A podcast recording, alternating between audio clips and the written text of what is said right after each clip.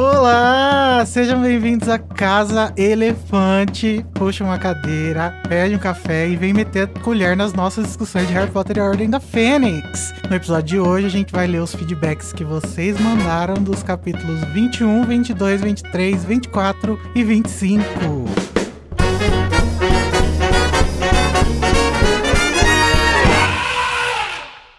Mas lembrem-se que a Casa Elefante contém spoiler e conteúdo adulto, hein, gente? Cuidado. Eu sou o Igor Moreto e estou aqui com eles. A Larissa, oi Lari. Oi, tudo bom? A Carol, oi Carol. Olá, boa noite. E a Lore, a Lorena, olha aí a estreia dela. Olá. No Mac, né? Porque na live ela apareceu nessa semana. Sim. É... Mas antes. Entrou com o pé direito, né? Na live. É, tá completando o bingo da Casa Elefante, Lorena. Você quer me calar, Igor?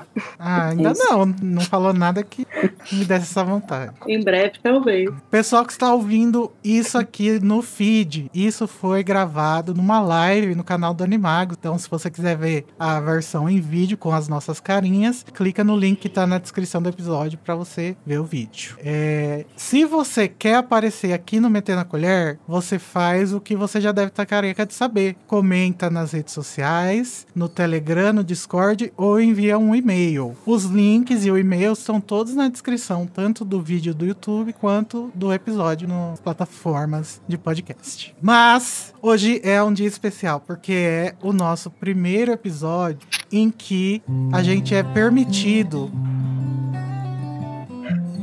de fazer propaganda eleitoral. Bem de dentro eu sei de novo um sentimento.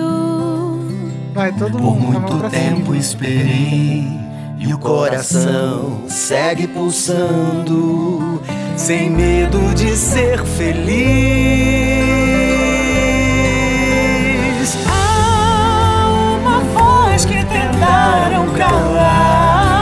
Sérgio Moro tentou calar, viu? Gravata preta. Mas essa estrela não vai se apagar. E o brilho ilumina a esperança. Com fé no futuro melhor eu vou. Vamos lá, galera. Sem medo de ser feliz, quero ver chegar. Brilha nossa estrela. Lula lá, renasce a esperança. Lula lá, o Brasil criança na alegria de se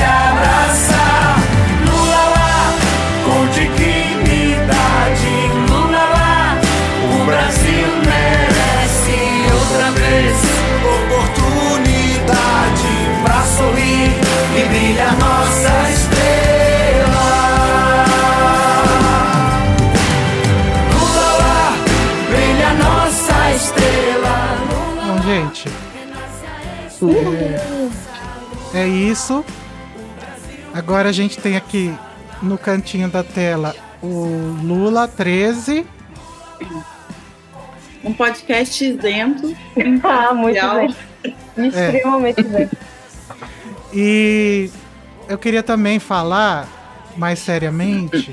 Eu já fui ostracizado, já fui violentado aqui nos bastidores, mas eu queria falar pra você que não gosta do Lula, não gosta do PT, tem alguma coisa contra, acha que não é esquerda o suficiente. é, que é, faz sentido. Não é, né? Mas É. é, o que tem.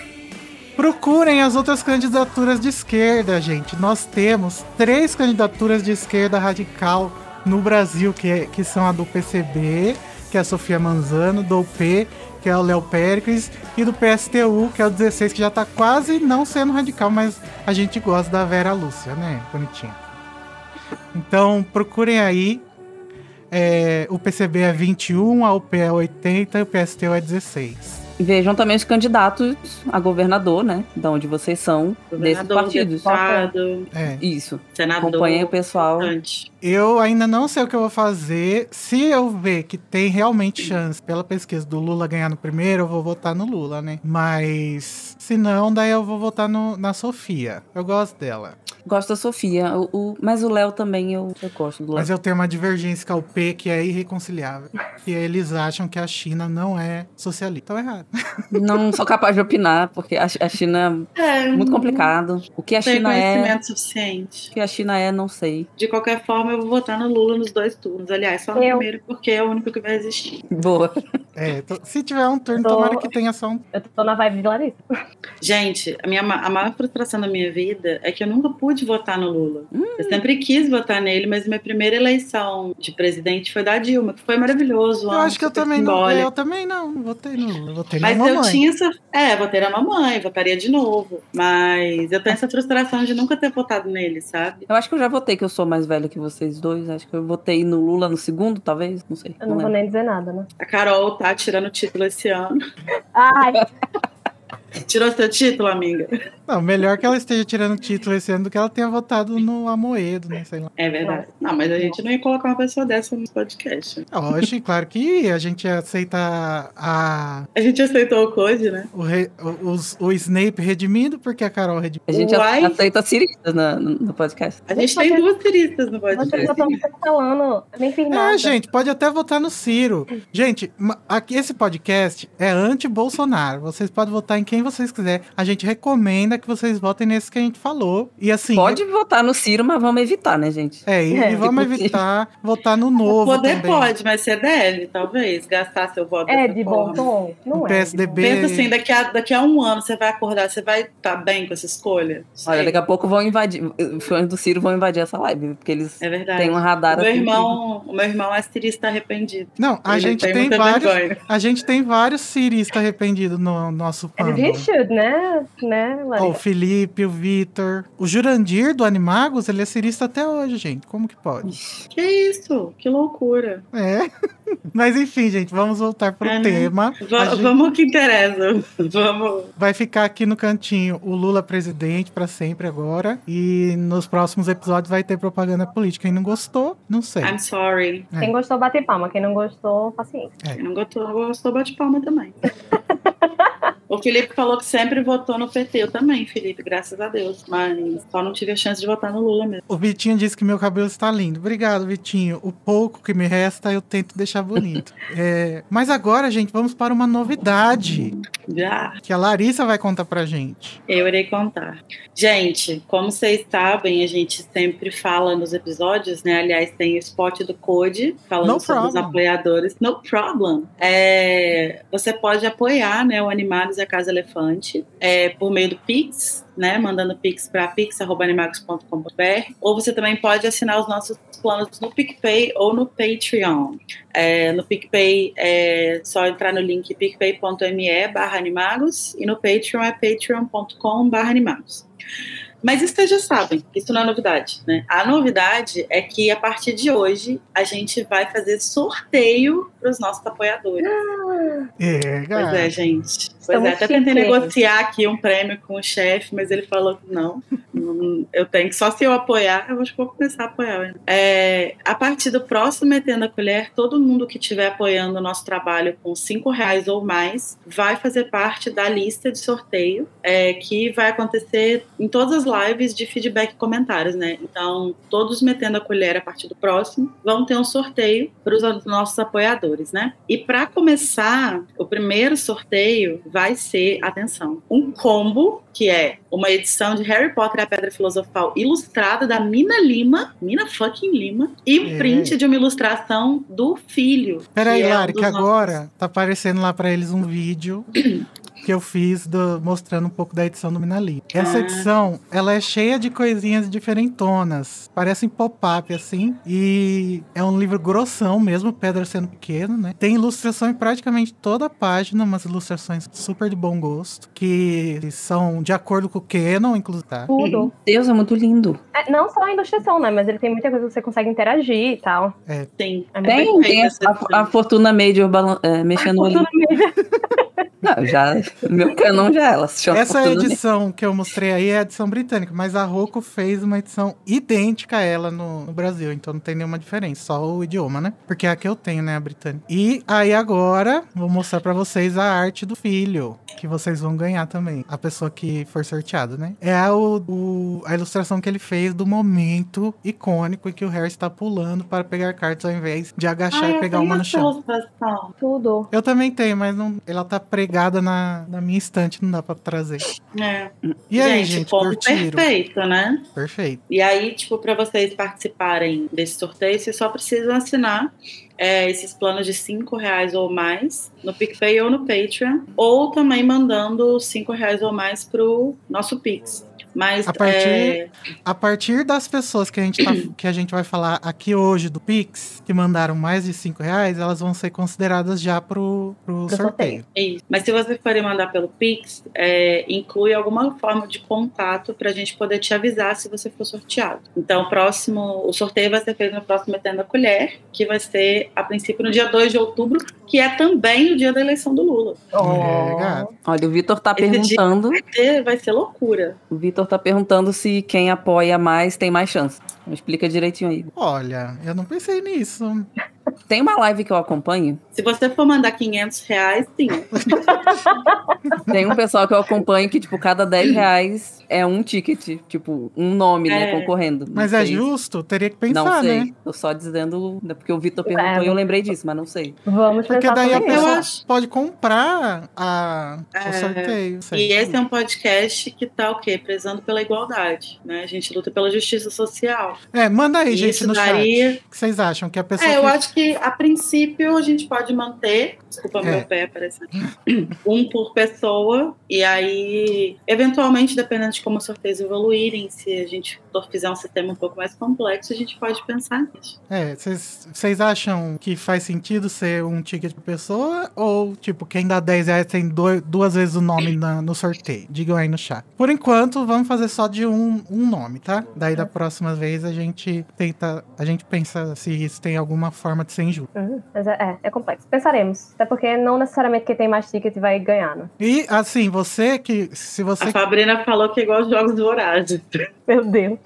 Se você é, você pode mandar esse Pix ou nos apoiar até o dia da próximo, do próximo Meter na Colher, com 5 reais ou mais. A gente tem um plano no PicPay que é de 2 reais, né? Esse aí não conta, tá? Então se você estiver apoiando dois, você aumenta para 5. E você pode até aumentar, tipo, ah, esse mês vai ter um negócio que eu quero, daí você aumenta. Daí do outro não tem um negócio que você não quer, você não tem problema. Deu pra entender tudo certinho, né, gente? Acho que sim. Então, vamos lá ao nosso muito obrigada né, para os nossos apoiadores do Patreon, Eduardo Leão, do Pix, Patrícia Maria Regis, Marcela Almeida Brasil, José Lucas da Silva e Almeida, e do PicPay, que são Suzana Vieira Erbas, Rafael Roque Bittencourt, Diego Queiroz, Amanda Justino, Carla Maurício, Laís Araújo, Vitória Cunha, Rodolfo Nascimento, Marina Bert da Flon Ferreira, Renata Gueira, E Letícia Oliveira, Amanda Justi, Beatriz Turella, Alisson Carneiro, Felipe Soeiro, Clarice Quinello, Ariadne Melo, Flávio Pereira Cardoso, Carlos Moretti, Thaís Santos Amorim, Fabrina Esperandio, ou Esperandio, não- nunca vamos saber. Grande.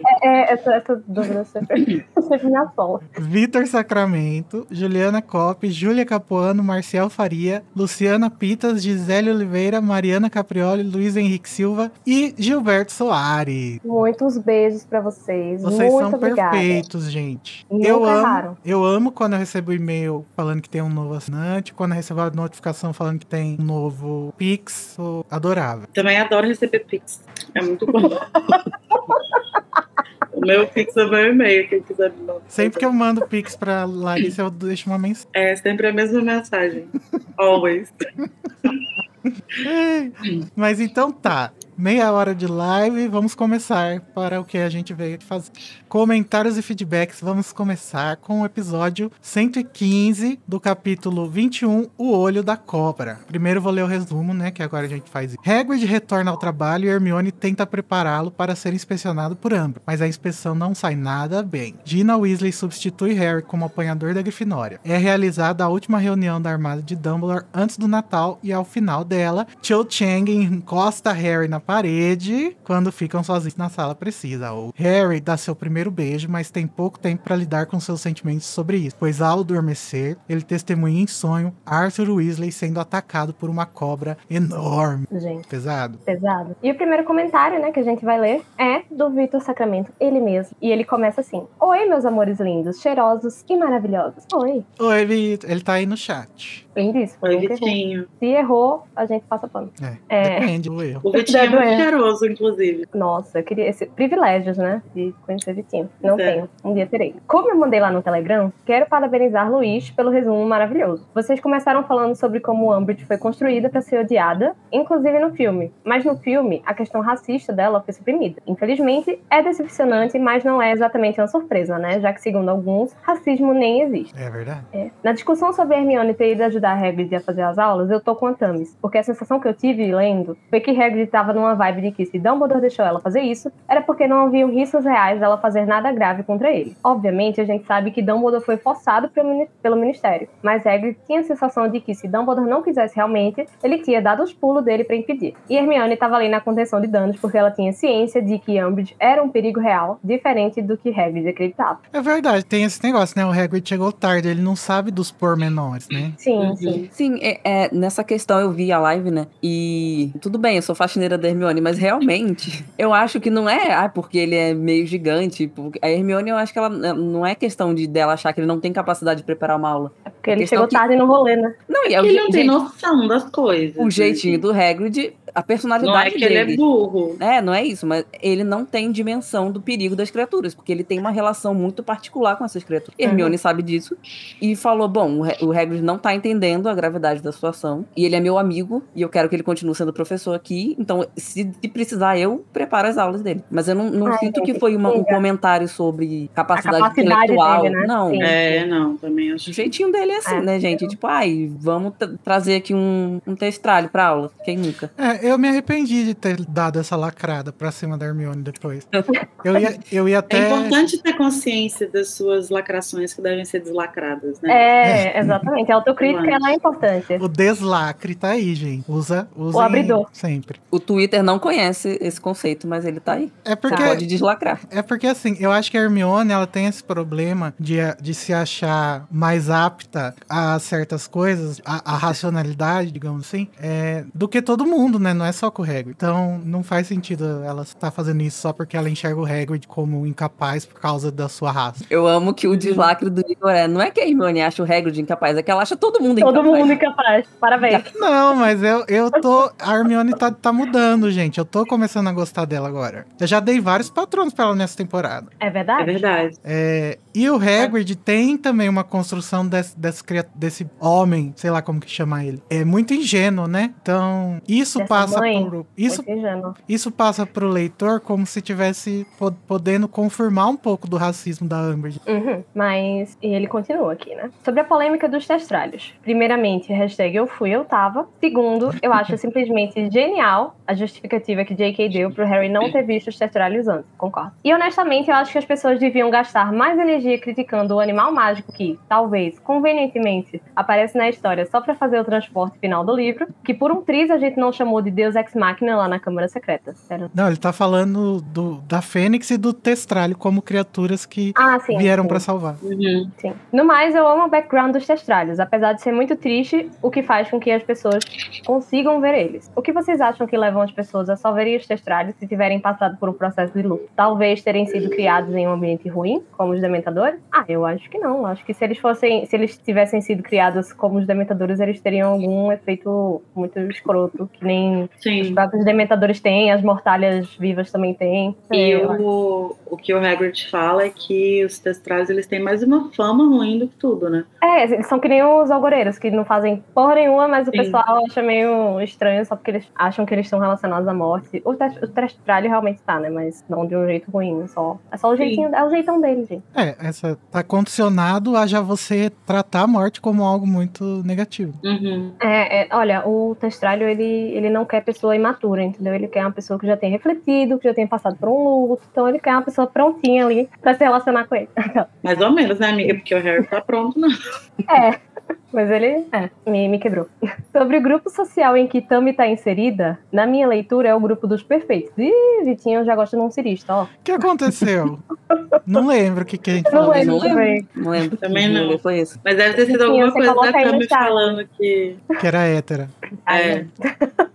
O grupo social. É, o grupo social pode ser qualquer coisa. O fato de que o beijo não foi narrado me deixou muito confuso na cena seguinte, em que eles discutiram como foi, porque eu fiquei, ué, eu pulei algum parágrafo depois que eu vim entender que aquelas reticências significavam. Enfim, alerta. Tô com vocês na parte que esse diálogo é incrível, eu amo cada fala deles e lembro de lascar de rir lendo, lendo da primeira vez. Eu não tinha parado pra refletir que depois da cena em que Harry acorda do sonho da visão, Simas começou a acreditar em Harry. Excelente insight. Lacrou. Ó, eu não tava preparada pra falsinha do final, não. Todo mundo no trabalho ficou me olhando pela gargalhada que eu dei do nada. Beijo, galera. Amo vocês. Ai, Vitinho, a gente te ama também. A gente também te ama.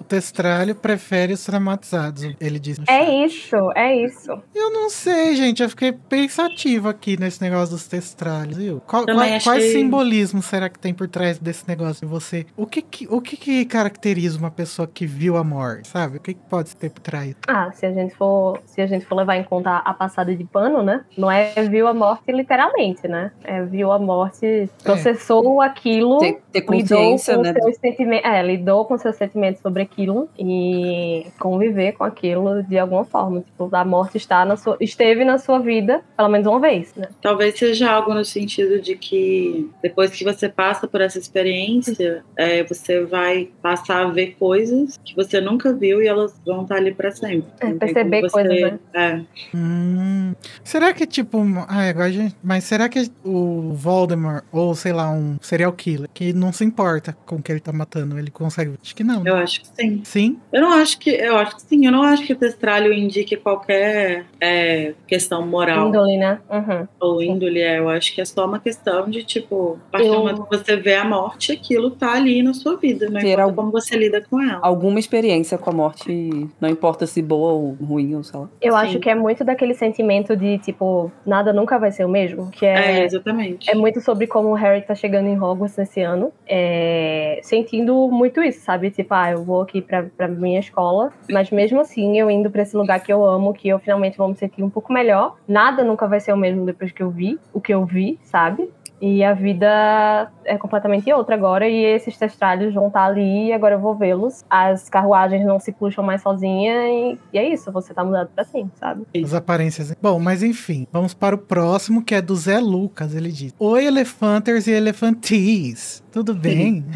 Tudo bem, Zé. Eu estou amando a releitura da Ordem da Fênix, por mais que seja pesada e conectada à nossa realidade em muitos momentos. É, gato. Ao reler, eu percebo quanto minhas referências do ano 5 vêm do filme. É como se o filme não existisse, o livro, né? E eu estivesse lendo algo um tanto diferente. Ah, tá. Como se o filme não existisse e eu estivesse lendo algo diferente. Eu acredito que os testralhos, por serem criaturas esqueléticas de semelhantes às nossas referências de morte, não se sintam confortáveis em se exibir para qualquer pessoa.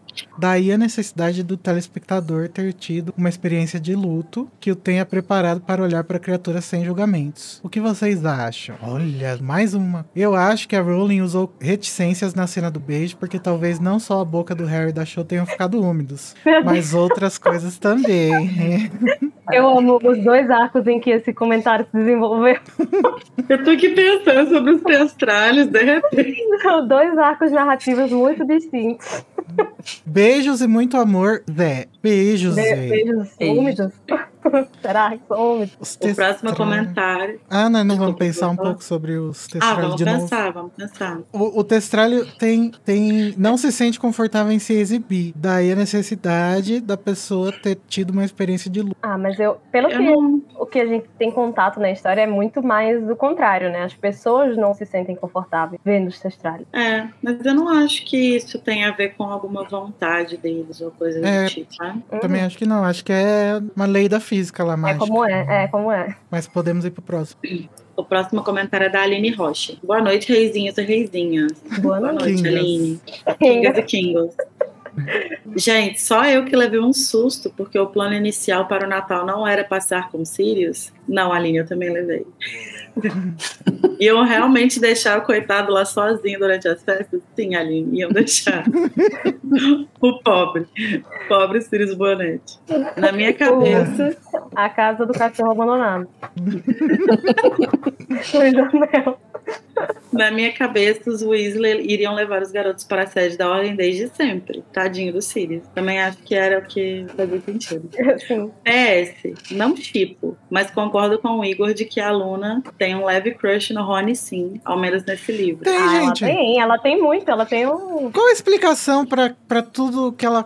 Qual a explicação? Tudo bem que ela é doidinha e tal, mas ela é muito mais doidinha com ele. She's so crazy, I love her. Inclusive, essa provavelmente é uma das formas da Rowling de caracterizar que a Luna é meio doida, né? Tem crush no Rony. Olha, você tá, você tá Olha, ofendendo o Ingo. Que Então vai tá. ser demitida. Agora eu vou querer te calar.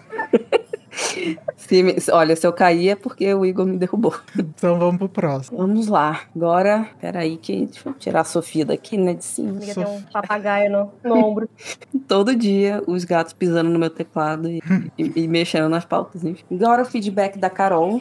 Que não sou eu. Não a Lima, outra Carol. Olá a todos, me chamo Carol. Conheci a Casa Elefante através do grupo do Odor Cavalo no Facebook. Ó, E esse é o meu primeiro e-mail para vocês, embora acompanhe o podcast já faz um bom tempo. Eu gostaria de comentar sobre o episódio 115, mais precisamente sobre a parte dos testralhos. Sei que é recorrente a discussão no fandom de Harry Potter e eu gostaria de contribuir com a minha visão sobre isso. Da mesma forma que os dementadores são uma analogia direta à depressão, os testralhos são uma analogia ao luto, bem como a vida pós-luto também. J.K. Rowling justifica que só vê os, que só vê os, os testralhos quem já viu a morte. Acontece que todos nós, desde criancinha, temos contato com o conceito de morte. Aquele famoso, aquele famoso que morreu e a televisão passou o dia inteiro noticiando, aquele vizinho senhor de idade ou até mesmo alguém mais próximo. E para exemplificar isso para as crianças, geralmente falam coisas como fulano virou estrelinha ou foi morar com o papai do céu. E aí percebemos que nunca mais veremos a pessoa. E é basicamente isso, posto que uma criança ainda não possui a maturidade emocional necessária para entender um pouco melhor esse processo. E é assim que crescemos, constantemente nos deparando com uma ou outra pessoa que morre e não entendendo muito bem e, e não entendendo muito bem o real significado disso. Gente, É. eu tô amando o, a, o estilo literário desse. É, tô. Tá bonito, né? Aham. É, Uhum, dá, até pra fazer um, dá, pra fazer, dá até pra fazer um link com o fim né, do livro, onde Sirius vai morrer. E é muito por isso que Harry vai passar, porque ele não vai entender o, o que é que tá se passando ali. Morreu, não morreu, vai voltar, vai- não vai voltar? O que é que é isso? Será Sim. que eu vou ver de novo? Será que nunca mais eu vejo? Arrasou. matou. Será que se o Harry não tivesse visto o Cedrico morrer, ele veria os testralhos depois da morte do Sirius, sabe? Eu penso nisso também. Porque é uma morte muito mal resolvida, né? Hum. Fica Sim. muito no ar. Fica- O Cedrico é, muito óbvio e É o. Sirius não. Será Sim. que o fato dele ter passado pelo luto do Cedric ajudou ele a chegar ao- à compreensão que o Sirius tinha morrido? Porque ele já tinha passado por algo parecido. E mesmo assim ele tem muita dificuldade, viu? Uhum. É porque a morte do nesse- Sirius é uma coisa muito. Uma magia, assim, muito É. desconhecida, assim, né? Aquele, aquele portal lá. E a- uma Vada Kedavra, pô, todo mundo sabe que é uma, uma Vada Kedavra. Então, não tem muito espaço, mas a forma que foi a morte do Sirius. Até eu lendo, eu lembro, quando eu era criança, eu fiquei tipo, pera. O que, que houve? Ele morreu, o que aconteceu aqui? Igual portal? o Vitinho lendo o beijo lá. Achou que pulou uma página. Gente, eu pulei um, um parágrafo.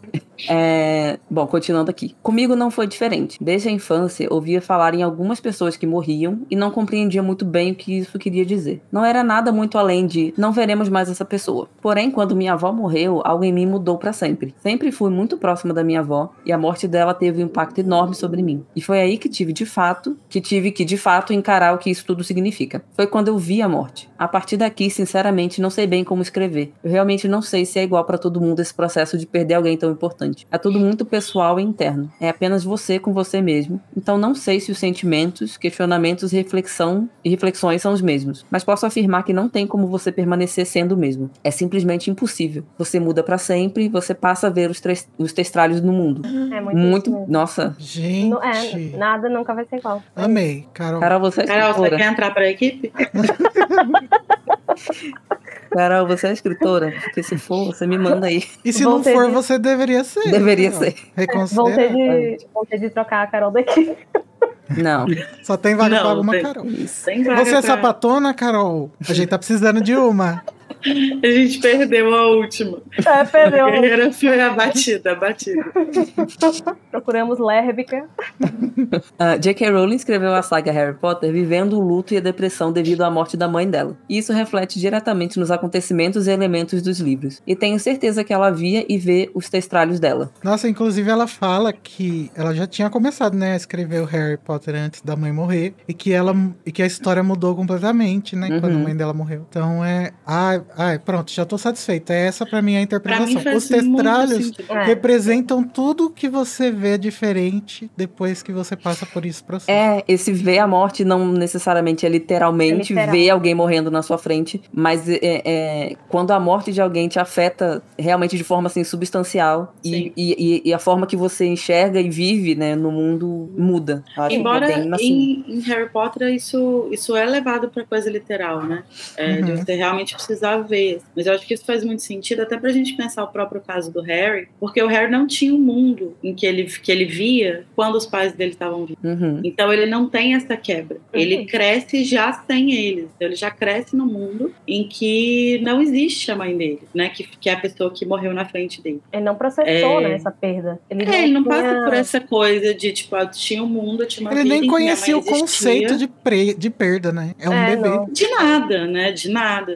Então, assim, eu acho que, é, pensando no caso do Harry, né, que já tinha visto uma pessoa morrer na frente dele, mas que não via os testralhos até então, é, eu acho que faz sentido por causa disso, assim, tipo, ele não, ele não tem um comparativo com a vida dele antes da mãe dele morrer, mas ele tem um comparativo com a vida dele antes dele ver o Cedrico. Uhum. Então, eu acho que, nossa, eu achei maravilhosa essa leitura. E, e, assim, esse, esse literal, né, até pelo poder da, da alegoria que a gente precisa pra ficar palpável aquilo, até porque Harry não era uma pessoa tão próxima, assim, de Cedric, pra, pra a gente ver ele tendo pensamentos, tendo rotinas, tendo...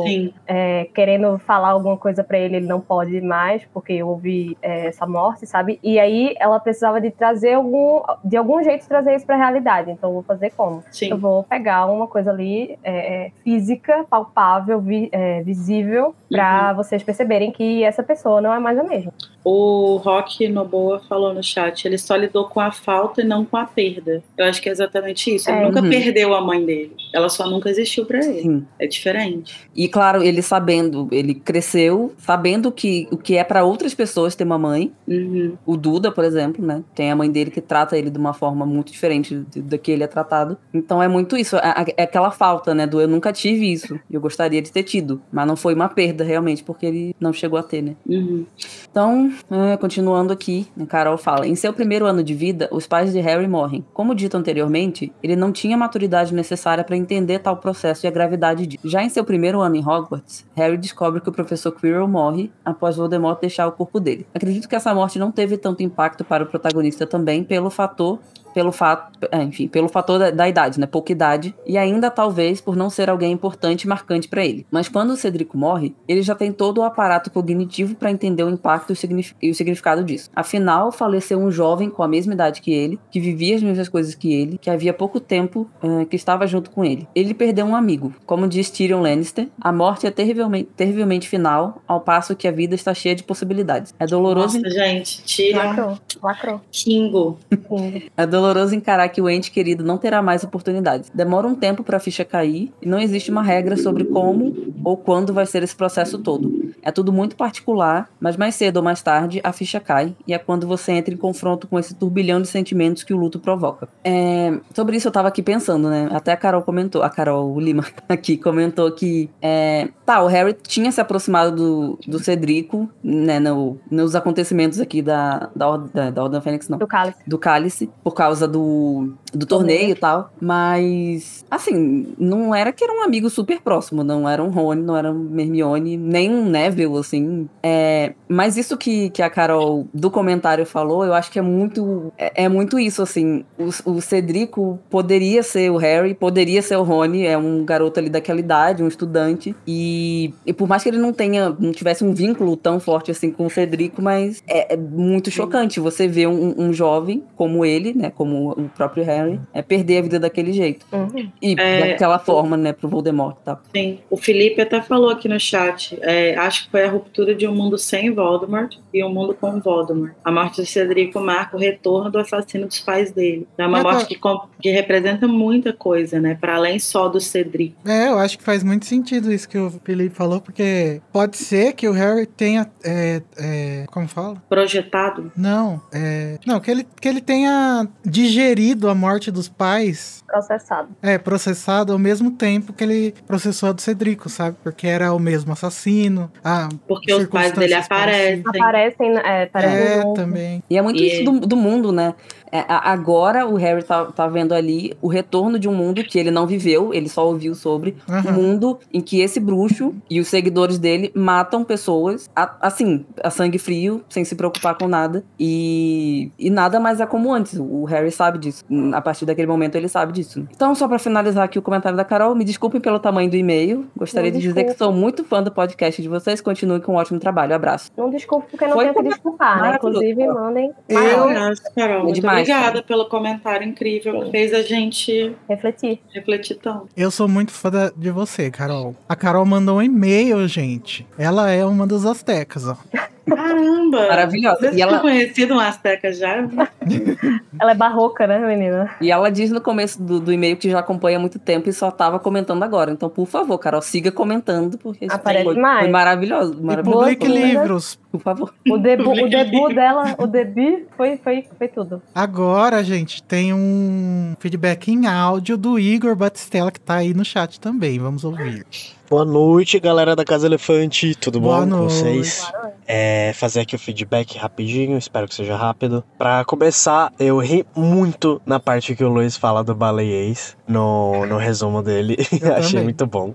É, e Luiz, volta com as onomatopeias, por favor. Era tão legal. Não, Igor, que isso? Muito legal ouvir ah, os, os resumos do Luiz cheio de onomatopeia. Porque eu falo muito com ono- onomatopeia geralmente, então eu acho muito engraçado também. É, o Neville se impondo sobre a Umbridge foi muito bom. Porque o Neville, tadinho, ele tá ganhando coragem agora. Precisou um tempinho, mas o bichinho tá, tá mostrando que talvez, ele- talvez realmente não. Que ele realmente é da. entrou na casa certa, né? Na Grifinória. Apesar de eu não con- concordar com essa divisão, mas enfim, né? Fazer o quê?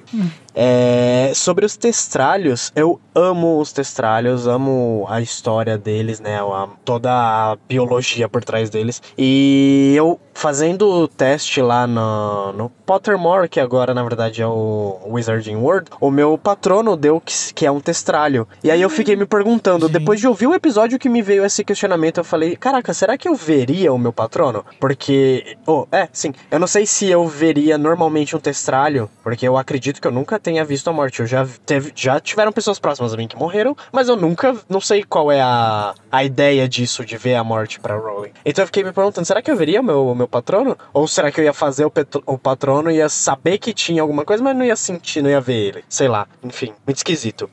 A, a cena do beijo do Harry, eu acho muito engraçado a parte quando eles estão conversando sobre isso, eles três, e a Hermione fala que o Ron tem o- a extensão emocional de uma colher de chá, alguma coisa assim. Eu acho isso muito legal, e eu gostei também que no filme, apesar da cena não ser tão legal quanto no livro, eu gostei que essa foi uma das cenas determinantes, foi uma das memórias determinantes para que o Voldemort saísse do Harry. Que ele, naquela hora lá no final, que ele tá possuindo o Harry, que ele. Na hora que o Harry começa a lembrar de todas as coisas boas, é, foi uma das cenas determinantes. Foi a última cena que passou pro Voldemort sentir o amor dele e sair e se sentir incomodado com isso, né? Eu achei muito legal. E, meu, se não existisse o Voldemort, com certeza a Umbridge seria a Lady das Trevas, porque essa mulher é insuportável, meu Deus do céu. Que bruaca, véia. Pelo amor de Deus. E, gente, pra finalizar, Bruaca. aquela flauta no final eu achei sensacional. A flautinha com a música. Eu lembrei muito do vídeo do. Não sei se vocês já viram, do cortador de grama, que tá ligado numa velocidade muito alta. Nem sei se aquele vídeo é real, mas é maravilhoso. O cortador sai voando assim, aí toca uma, coloca a música do Harry tocada em flauta. É sensacional esse vídeo. Eu amo.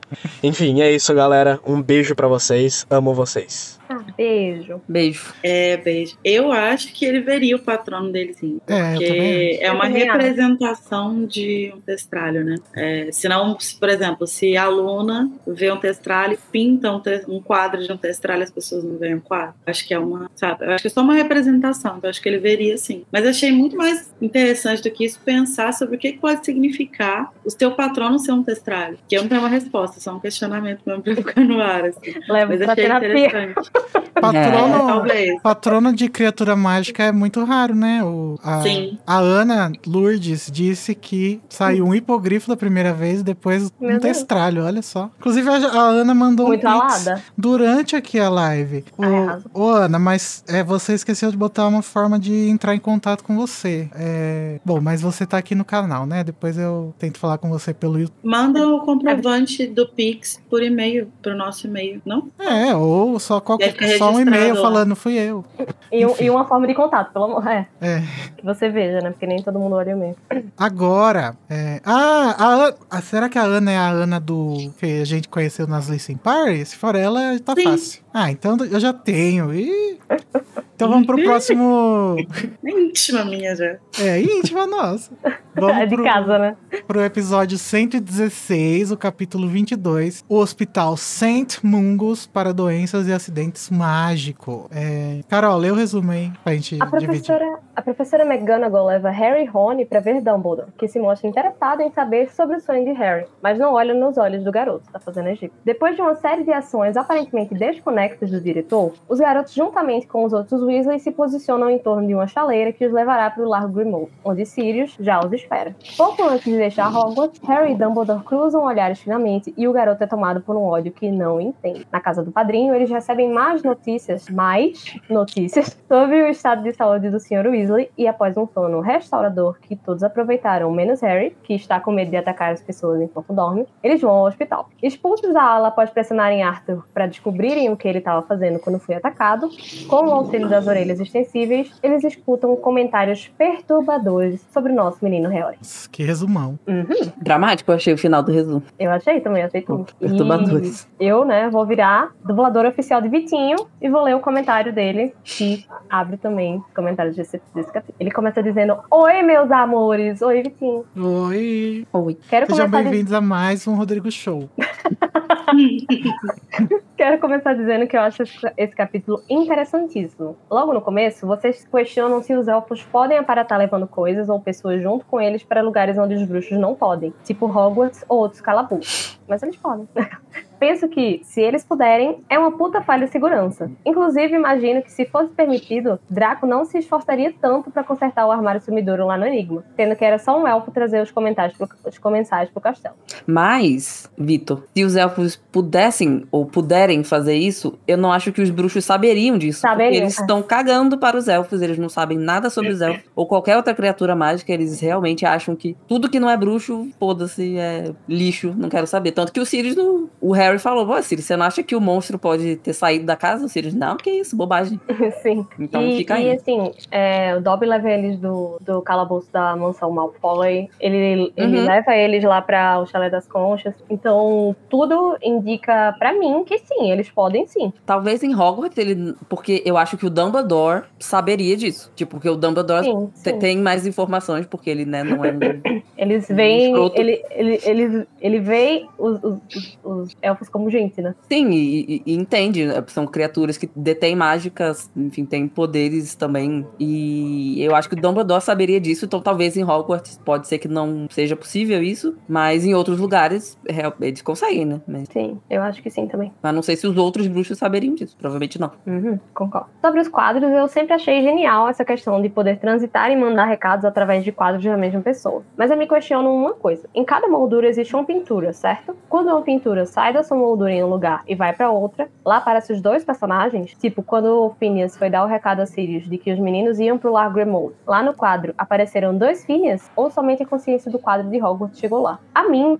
parece que, tipo, são, existem quadros interligados e quadros não interligados da mesma pessoa. Tanto que a gente sabe que os quadros dos diretores de Hogwarts são quadros especiais, né? São quadros que têm uma magia como fosse mais forte e tal. E não necessariamente esse- a, a- a pintura desses quadros é compartilhada com toda e qualquer imagem daquela pessoa. Porque senão, sei lá, o, o Dumbledore da- das figurinhas do, do- dos bruxos famosos ia ser o mesmo Dumbledore do quadro de Hogwarts. Eu não acho que é por aí. Eu acho que esses quadros em especial que, que essas pessoas conseguem visitar são quadros que são interligados entre si, sabe? Tipo, o do Phineas é, é por exemplo, é interligado o de Hogwarts e o lá da, da, do Grimmauld Place, né? Mas Esse- aí é um, um Phineas só que ocupa os dois? Sim, um Phineas fica- só. Tanto Ah, que a, a moldura fica vazia. Quando ele tá em Hogwarts, a moldura da- do, do Remote Place tá vazia. É verdade. É, então acho que é, um só. Eu tenho muito essa impressão. Eu acho também. Eu acho também. Sobre sair de Hogwarts usando Podflu. Existe uma mínima segurança, porque não são todas as madeiras que são ligadas à rede, né? Ah, não sei. Não, não são todos. Imagino que só as salas dos diretores das casas, e nesse livro a da Alta Inquisitora, tenham essa conexão. Bem, a gente sabe que a da, a da sala comunal tem, né? É, As verdade. demais, as demais lareiras não devem funcionar, eu acho. A gente sabe que com certeza as das salas comunais tem. Eu não sei Mas se tem talvez- lareiras no, no castelo. Talvez exista uma limitação de, tipo assim, é, pela lareira da sala comunal, eles não conseguem viajar, mas conseguem se comunicar. Talvez seja um gato, Luísa Mel. Talvez tenha como fazer tipo um gato, sabe? Que não é, não é legal, mas dá pra vocês comunicar. Não sei. Não sei. A gente, Alguém a Rowling, ela não gosta de ficar explicando as coisas. Então vocês têm que simplesmente aceitar. Aceitar. É. Alguém questionou se os elfos ficam procurado- procurando ambiguidade nas ordens dos mestres para escapulir como o monstro fez. E eu acredito que não seja uma coisa da natureza deles, já que eles vivem felizes em servir. Esses casos, como o monstro e Dobby, são pontos fora da curva, porque a insatisfação deles com seus amos é tamanha que eles perdem o que eles têm de mais forte, que é a le- lealdade para com o mestre. Queria deixar registrado também que eu amo esses episódios da casa que a discussão vai para além do capítulo em si. Amo também que esses episódios mais longos fiquem à vontade pra... Amo também esses episódios mais longos. Fiquem à vontade pra fazer mais. Ih, Igor, Igor Pode vai, deixar. Igor vai te fazer coisas com você. E sobre os anúncios dos patrocinadores, o desse episódio foi um dos que eu mais tive vontade de comprar. Muito bom. É isso, eu amo Qual que foi o desse mesmo? Eu não lembro desse. Eu não, não lembro. Vitinha, bota aqui no chat se você lembrar. Eu acho que esse negócio dos- dos elfos tem muita ligação com uma coisa que a gente, tal- quem ouviu, né, o Mulher da Casa Abandonada lá, é, com aquela coisa da, da família da, da pessoa escravizada, falar assim, ah, ela é da minha, ela é minha família, sabe? Ela é Uhum. minha amiga desde criança, tá tudo bem. E aí acho que os bruxos, eles utilizam também dessas artimanhas, assim, né, pra manter os, os elfos fiéis. Sim, E acho sim. que os, os elfos, eles têm capacidade de se rebelar, só que eles não sabem, né? Como a classe trabalhadora também não sabe, fica aí a crítica social foda. Lacrou. Obrigada. Ah, o próximo sou eu. É do Zé Lucas, também sou dublador dele. Elephanters e Elefantis, como estão? Tudo bem? Essa Achei semana, chique. também, eu precisei visitar o Santo Mungus brasileiro. Menina. O SUS? Peguei uma gripe horrível e já aproveito para lembrar a todos que, mesmo vacinado, é importante se cuidar ao máximo. Ah, lacrou. Verdade, porque nem só de Covid adoece o ser humano, não é mesmo? É verdade, Zé Lu. Tomara que você tenha melhorado. Sim. Mas era gripe mesmo? É... Ah, mas gripe é forte, né? O que não é forte é resfriadinho. Resfriado. Mas eu adorei a discussão de vocês em relação ao capítulo, principalmente em relação às pequenas coisas que passam, que possam passar despercebidas, como por exemplo, a questão com C do monstro e a questão do body, que é o body, o bold, né? O Bold. É. Mas é, bode é tudo. Falar bode é incrível. Ah, o, o Zé Lucas é o José Lucas do chat, lá. Sim. Era a gripe mesmo. Eu amo, eu amo que ele colocou um acentozinho agudo no bode, pra ler bode mesmo. Eu acho que deve ter sido horrível pro Harry ficar se mantendo acordado com medo de atacar alguém próximo. Isso me lembra muito de algo pelo qual todos passamos: autossabotagem e autoquestionamento. Nossa, eu passo por isso todo dia. E como passa, né? E quando você faz um coquetel de autossabotagem e autoquestionamento misturado com privação de sono, não tem como dar certo. E síndrome do impostor? Meu Deus. Delícia. Quantas vezes a gente acaba se desmerecendo por um pequeno erro ou engano? É... Continue, continuemos a acompanhar o livro para ver se o menino Harry vai recuperar sua autoconfiança. Ah, Acho que nesse livro não, mas no próximo ele recupera. Ai, gostaria de fazer uma pergunta a vocês. Ai, pode fazer.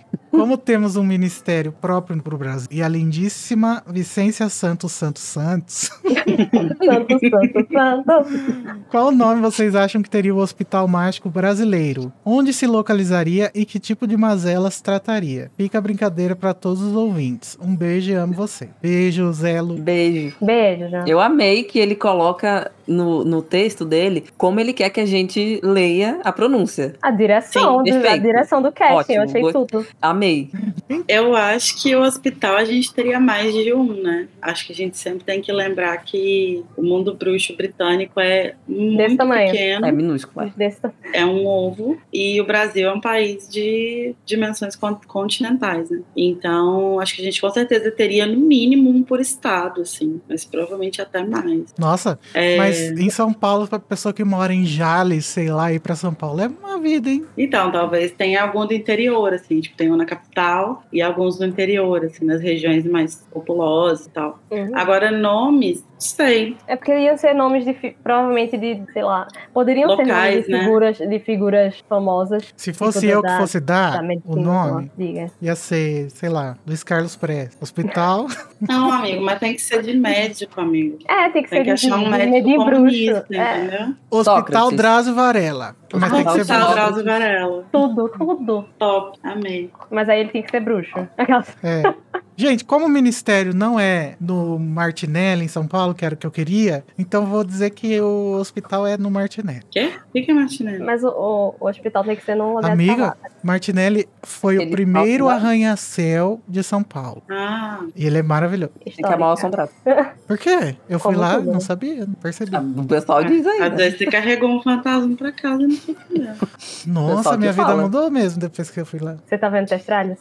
Ainda não. Véi, do Rio foi excelente. Como assim, do Rio? Não, é porque o Felipe falou, hospital veio do Rio. Ah, eu não tô acompanhando a novela.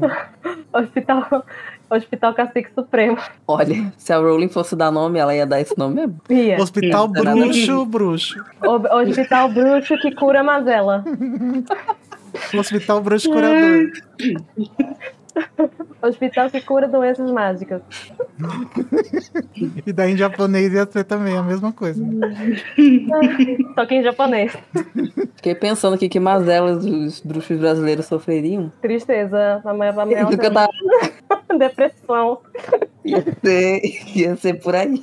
O Nossa, mal eu fiquei do século, pensando né, agora. gente? Cara, como é que deve ser os hospitais dos bruxos na Austrália? Nossa, Deve ser louco, deve ser louco. Muito- Imagina os bichos Nossa, será da que os Austrália. bruxos- os bichos os- normais já são, né? Nossa, e o Newt Scamander nem que- pra ir pra lá. Não, É, olha, quer o meu, muito? o meu headcanon é que esses bichos escrotos da Austrália, eles são bichos mágicos. Que e aí, escaparam, né? é, te- te- teve uma diminuição aí do véu que separa a comunidade bruxa da comunidade trouxa. Gente, e se um ornitorrinco não é uma criatura mágica, eu não sei o que é. Porque, pelo amor de verdade. Deus, que é aquilo, né? Verdade. Bom, o próximo comentário é da Aline Rocha, eu também sou dubladora dela.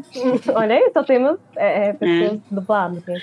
São comentadores assíduos, né? Achei massa isso. Correto, correto. Gente, que episódio gostoso para gerar especulações e ficar imaginando os detalhes do mundo bruxo. Primeiramente, sobre a chave de portal, eu sempre entendi que aquela chaleira já era uma chave que o Dumbledore tinha deixado pronta para uma emergência e que aquele feitiço que o Harry pre- presencia é apenas ele ativando a chave. Se isso for a construção real de uma chave de portal, realmente é bem sem graça. Olha, é uma possibilidade, né? Mas tudo é uma chave de direito. portal. portal. Qual- Basta qual acreditar. É porque ele é para eles irem para casa dos Sirius. Ah, tá. logo depois do ataque. Sobre possíveis quadras dos fundadores, criei um headcanon depois do episódio que existem sim e que por algum motivo foram escondidos em algum lugar do castelo e agora estão em alguma sala esquecida brigando eternamente uns com os outros. A sala precisa. Já criei a fanfic toda na cabeça. Por falar em fanfic, se vocês assistiram nossa live de fanfic, vocês sabem por que, que os quadros estão escondidos. Sim. Eles estão ocupados Uhum. fazendo atividades que não podem ser exibidas nos corredores de uma escola. É verdade. Ah, e comentando sobre. Ah, e alguém comentando sobre a energia caótica do Cento Mundos e que é a representação perfeita do mundo bruxo, é bem isso mesmo. Ah, eu nem lembrava que eles iam ao hospital duas vezes. Para mim era apenas a visita do Natal. Inclusive estranhei que esse capítulo tem duas partes bem distintas: o medo, a tensão e o mistério do estado do Sr. Weasley e como ele foi atacado, e depois a leveza e o caos da visita, o que eu amo. Não estou reclamando. Deu até vontade de escutar novamente o episódio só para lembrar do que eu mais queria do que mais eu queria comentar. Beijos. É, Eu amo que tem três partes nesse capítulo, porque É. é, medo e tensão, depois leveza, o Sr. Weasley tá bem, aí depois tensão de novo, porque a gente tá triste por causa do- dos pais de Neville. Igor. Exatamente. Igor desmonetizando a live. É. tá. É que eu tô vendo pelo, pelo nosso. Ô, Censor, eu, eu- Gente, eu falei aqui no mudo, desculpa. Nossa, comentar uma coisa que esqueci, mas tá. Deixa eu seguir então, co- com um comentário da Gisele Oliveira. Comentário curtinho falando sobre a cobra Nagini. Nos filmes, ela é uma mistura de jiboia com piton, sendo que em Relíquias da Morte deixaram ela majoritariamente piton, mas com algumas características de serpente peçonhenta, como o padrão dos olhos e presa. Logo, não é, um- não é de uma espécie que existia, que exista no mundo trouxa. Resta saber se no mundo bruxo ela ocorre normalmente na natureza ou se é uma propriedade só de quem é maledicto. Gisele é bióloga, Parece, né? né? Porque padrão dos olhos e presas, nossa. É porque as, as cobras peçonhentas, elas não têm uma fileira de dentes, ela tem as duas presas que vão injetar veneno. E tem Pode- formato de cabeça também. Fileira de dentes, como? Ela não tem, tipo, uma arcadinha bonitinha, tipo, com vários dentinhos. Ela tem mas, mas tem alguma cobra que tem dente assim? Tem. Meu Deus. Tipo dente de gato. Lorena, que é, tipo, você uma já viu- coisinha pequenininha Você já viu a assim, boca do peixe? Nossa, é assustador. Ai, nossa, boca de peixe é escroto Eu demais. sempre achei que toda cobra tivesse só o- a- o- Não, os dentes assim. Gente, agora tô imaginando uma cobra, tipo, Que eu um saiba, sorrisão assim. olha, agora vocês estão fazendo eu me questionar. Não, eu não sei nada sobre cobras. Eu Mas, só. é. Sei lá. É porque eu imaginei uma cobra de dentadura, sei lá. Eu já imaginei uma coisa bem escrota também. Mas é, vocês falaram, né, sobre, sobre a questão da Nagini, se ela é um tipo de cobra que existe e tal. E eu tinha essa impressão também, que parece que ela é um compilado de algumas coisas. Cobra.zip. É, não algo que exista, tipo, no nosso mundo. Mas como a Gisele falou, talvez seja uma coisa que exista no mundo bruxo. Cobra.rar. Agora a gente tem um áudio Áudio do Igor. do Igor de novo, do Igor Batistella. Só um minuto, que eu não tava preparado. Ah, tá. Todo mundo pesquisando no Google Olá, agora, galera da Casa Elefante, tudo bom com cobra. vocês? Bom, que primeiro, esses episódios têm sido maravilhosos. É muito bom escutar vocês toda semana. E referente a esse episódio do 116, né, do episódio 116, do capítulo de Sign Mungus, é, eu vou falar rapidinho aqui, eu só tenho, só anotei uma coisinha pra falar. Que na hora que o Code tava falando sobre a Nagini, né, sobre as cobras tal, é, pela, pela representação no filme, eles já falaram, se eu não me engano, eles falaram que é uma piton, né, a Nagini ela é uma piton. E, mas eu, eu gosto de pensar que ela é uma sucuri. Eu, ela me lembra bastante uma sucuri. Eu gosto de pensar que ela é uma cobra brasileira da Amazônia, né? E aí o que o Code tava falando sobre ela ser venenosa ou não, né? Sobre ser peçonhenta ou não.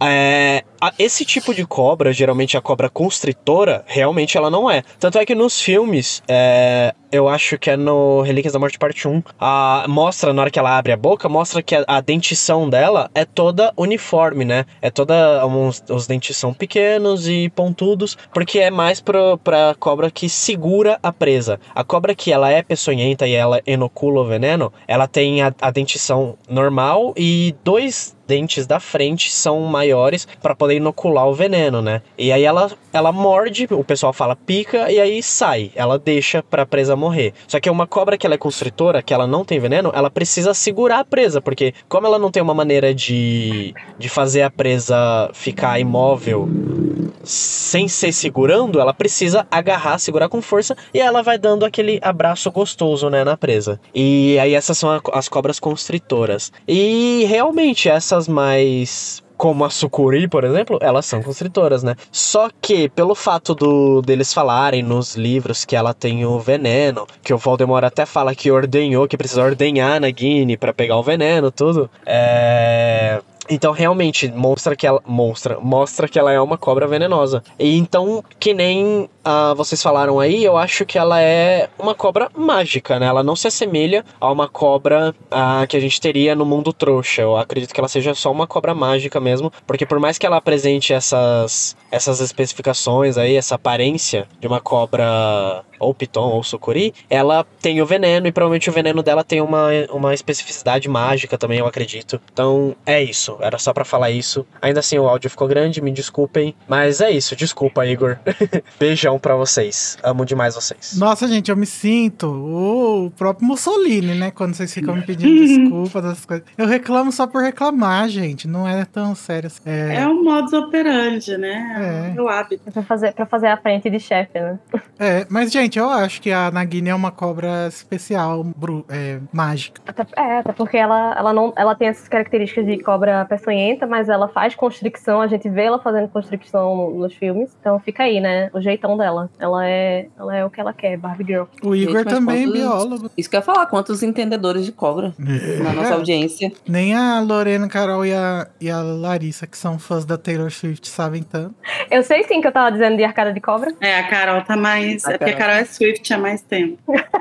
Eu escutava o. o- eu escutava. Você acompanhou o lançamento do Reputation. Nossa, não. Eu não fiz isso com a minha vida, não.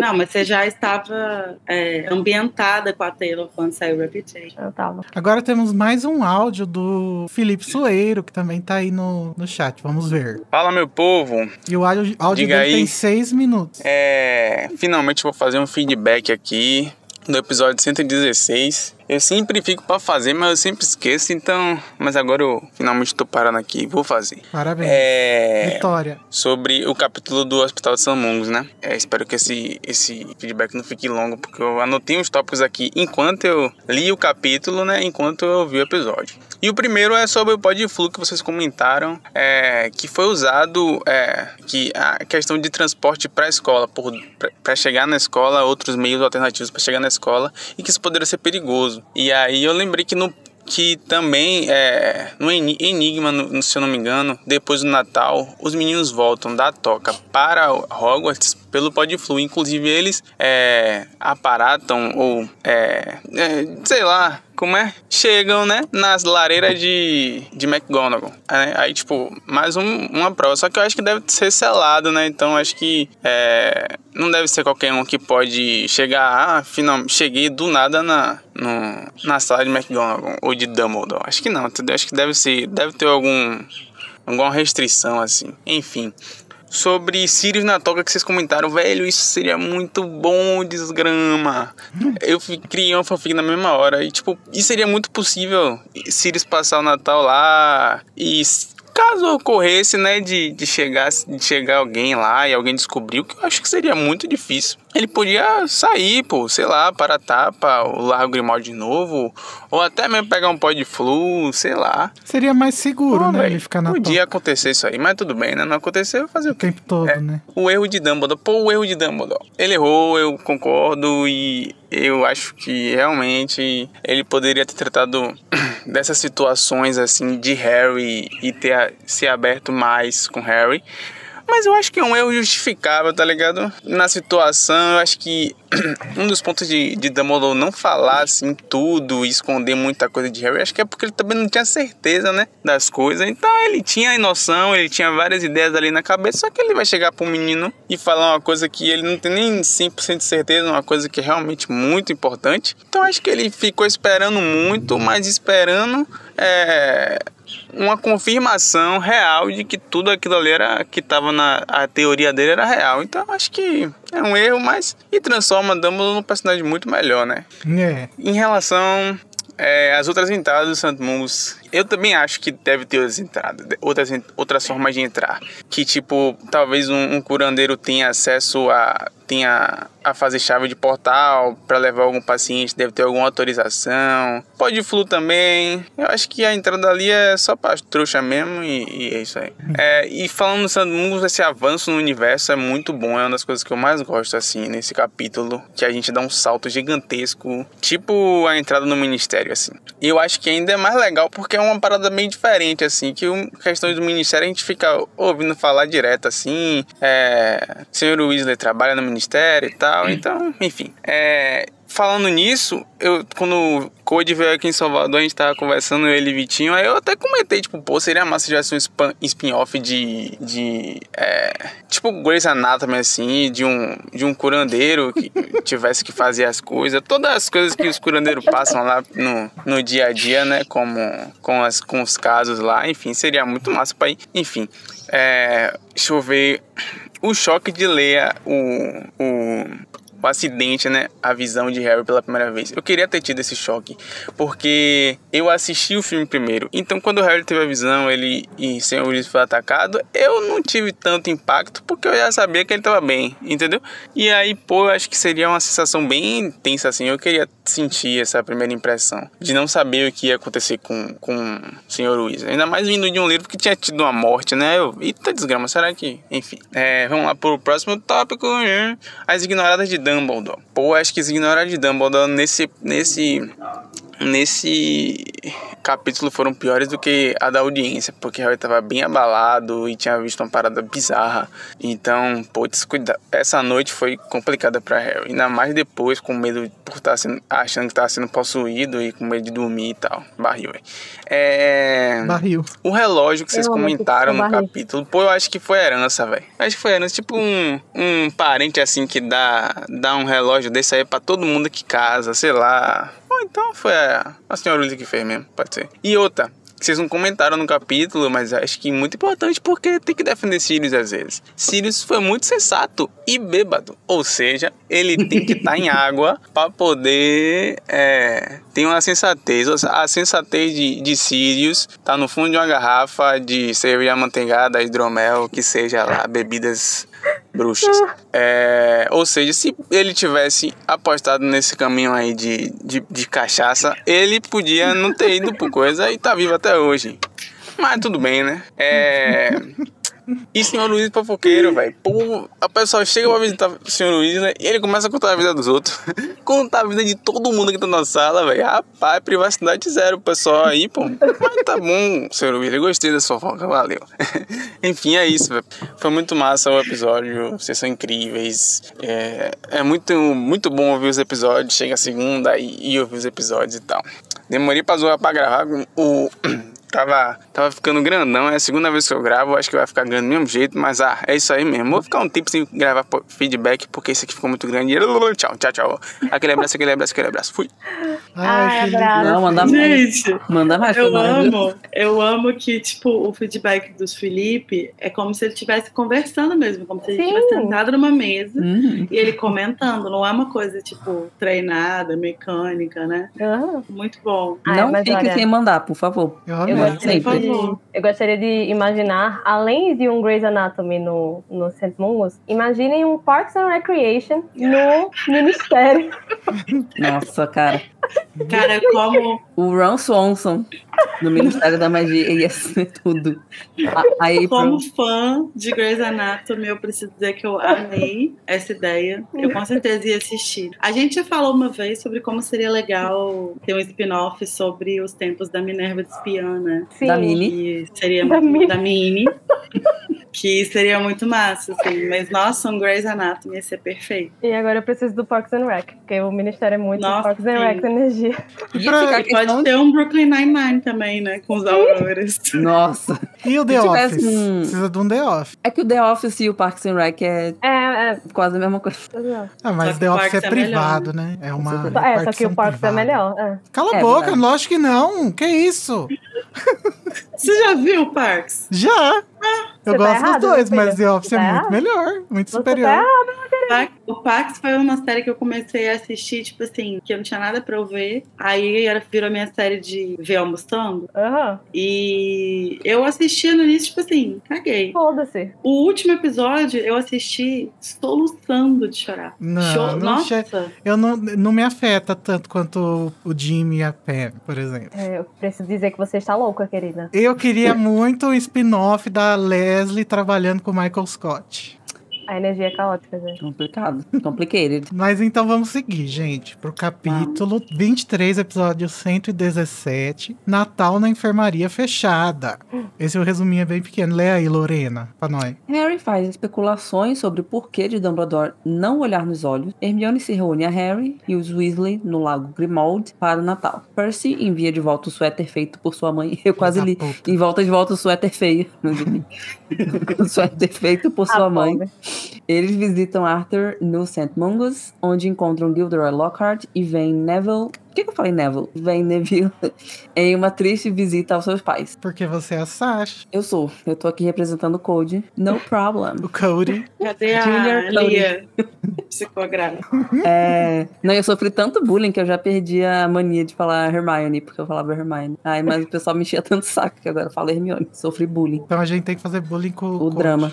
O drama de Lorena. Vamos lá. Primeiro, é. O primeiro comentário é do Zé Lucas e ele começa assim: Olá, Elefanters e Elefantive. Como estão? Estamos, Estamos no Brasil. Tamo bem. É. estamos esperançosos. Vamos lá, galera, sem medo de ser feliz. É. Depois de, Quero ver viver a, depois de ler a parte do. Desculpa, Carol, vai. Justo. Depois de ler a parte do Neville guardando a embalagem de chiclete, me obriguei a comprar um saco de balas de iogurte e chupar tudo sozinho. Nossa, saudade de bala de iogurte, é muito bom. né? Eu amei essa desculpa aqui. Eu mas gosto da bala Chita. amendoim. Bala de quê? Chita. Aquela top também. Não sei. Não, a cara. top não dá, gente. A top arranca qualquer obturação que você tiver, Não, foi-se embora. não. Não, Não, as feitas não pela. Carol Lima. Não, Não, mas. né? Não cometam top. Não, as feitas pela Carol Lima também, tá? Não cometam top. Não, aquela, não é aquela. Você tá pensando naquela arredondada, né? Aquela que gruda pra caramba. Que gruda. Não, eu tô falando de uma que é tipo bala normal, tipo a chita, assim. Só que ela tem uma Gente, de bala caramelinho. Gente, uma chita de- pra mim é. Gente, a bala chita é uma bala amarela que tinha uma, uma- um chimpanzé. Que é a não chita. chegou no meu país, Rio de É. Janeiro. é, Gente, não chegou como isso? país Pernambuco Não, também, nunca não. vi, não conheço. Não, E a Sete cara, essa é Belo? tipo a, bala Não, da Belo infância tá- do meu pai. Sete Belo também. Nossa. É da minha já- infância, a chi- bala chita. Não, mas é falando do meu pai, porque meu pai é do Rio. Nossa, então não sei Ah. o que aconteceu. Nunca um vi. Pulou uma geração. aí, Chat, igual vocês você. conhecem a bala chita? Chita pra mim Na é- minha infância era bolete, né? Ai, tem aquela Lilith também, que é uma delícia. Lili. Tem de maçã verde. Que, Que bala é essa que vocês estão chupando? A minha era bala Juquinha, sete pé. Bala de quinha também. Ai. Vamos lá, continuando. Depois de ler a parte do Neville. Ah, tá, já li. Mas meu ponto pra esse episódio é o seguinte: Harry vai, aos poucos, compreendendo o porquê de Dumbledore não estar tão próximo dele. E chega à conclusão de que deve ser por conta da possessão. Contudo, e é pra ler com a voz de Snape. Ah, não sei ler com a voz de Snape. Larissa, por favor. Você, como esposa dele. Eu também não sei não, amiga. É o Code que sabe. Ah, então. Esposa não, me respeita. Apenas a, a o quê? A faxineira. Apenas a faxineira. Ah, eu falo agora. Hã? Ah, é o contudo, né? Que é pra ler com a voz do Snape. Que É, eu o conto tudo. É, ler, ler. É, enfim, foda-se. Depois que o Phineas passa a mensagem de Dumbledore pro Harry e o questiona se ele nunca parou pra pensar por que Dumbledore não tem mensa mandado mensagem pro Harry pelo WhatsApp, o Harry parece não conectar as coisas. É como se ele tivesse esquecido o que ele próprio tinha acabado de elaborar. Poxa, menino Harry, me ajuda a te ajudar. Ah, mas a gente sempre assinalou, né, que ele é meio Lerdo. Sick, é. Ansioso pro próximo episódio, porque é a primeira vez que Harry e Snape têm um diálogo de fato. Beijos e lots of love. Pra você também, Zé. É. Beijos, é. A Larissa também tava ansiosa pelo Snape chegando. Ela tava? A gente trocou, né, os personagens, né, Carol? Ó, agora eu vou ler Trocamos. o do Victor, que foi embora do chat. Ele disse: O, o pauteiro, o pauteiro messed up aí. Não, é, tá tudo em ordem de quem mandou. Ai, Eles que, que dividir, que, que alternaram. Precisando bala chita aqui. Nunca vi isso na Ah, eu tô com vontade de uma bala chita agora. Enfim. O Victor disse: Oi, nenéns. Oi. Olá. Tem a música da Glória. Não consegui pensar agora pra cantar, mas enfim. Primeiramente, bem-vinda, Lorena. Ai, obrigada, Vitor. Ai, Lorena. Hi, Lorena. Ai, Lorena. Vocês falaram sobre como o Draco sabia o que tinha acontecido com os pais do Neville. Acredito que ele tenha conhecimento dos crimes dos tios, inclusive ele não faz piada porque seria trazer à tona o lado criminoso da sua família. Ele faz piada com o Harry porque quem matou os Potter foi o Voldemort, que não necessariamente tem ligação familiar com ele. Ai, será que o Draco se importa com isso? Eu acho que ele... Ai, não. Inclusive no cálice ele tava super. Ah, meu pai ali, ó, torturando o trouxa.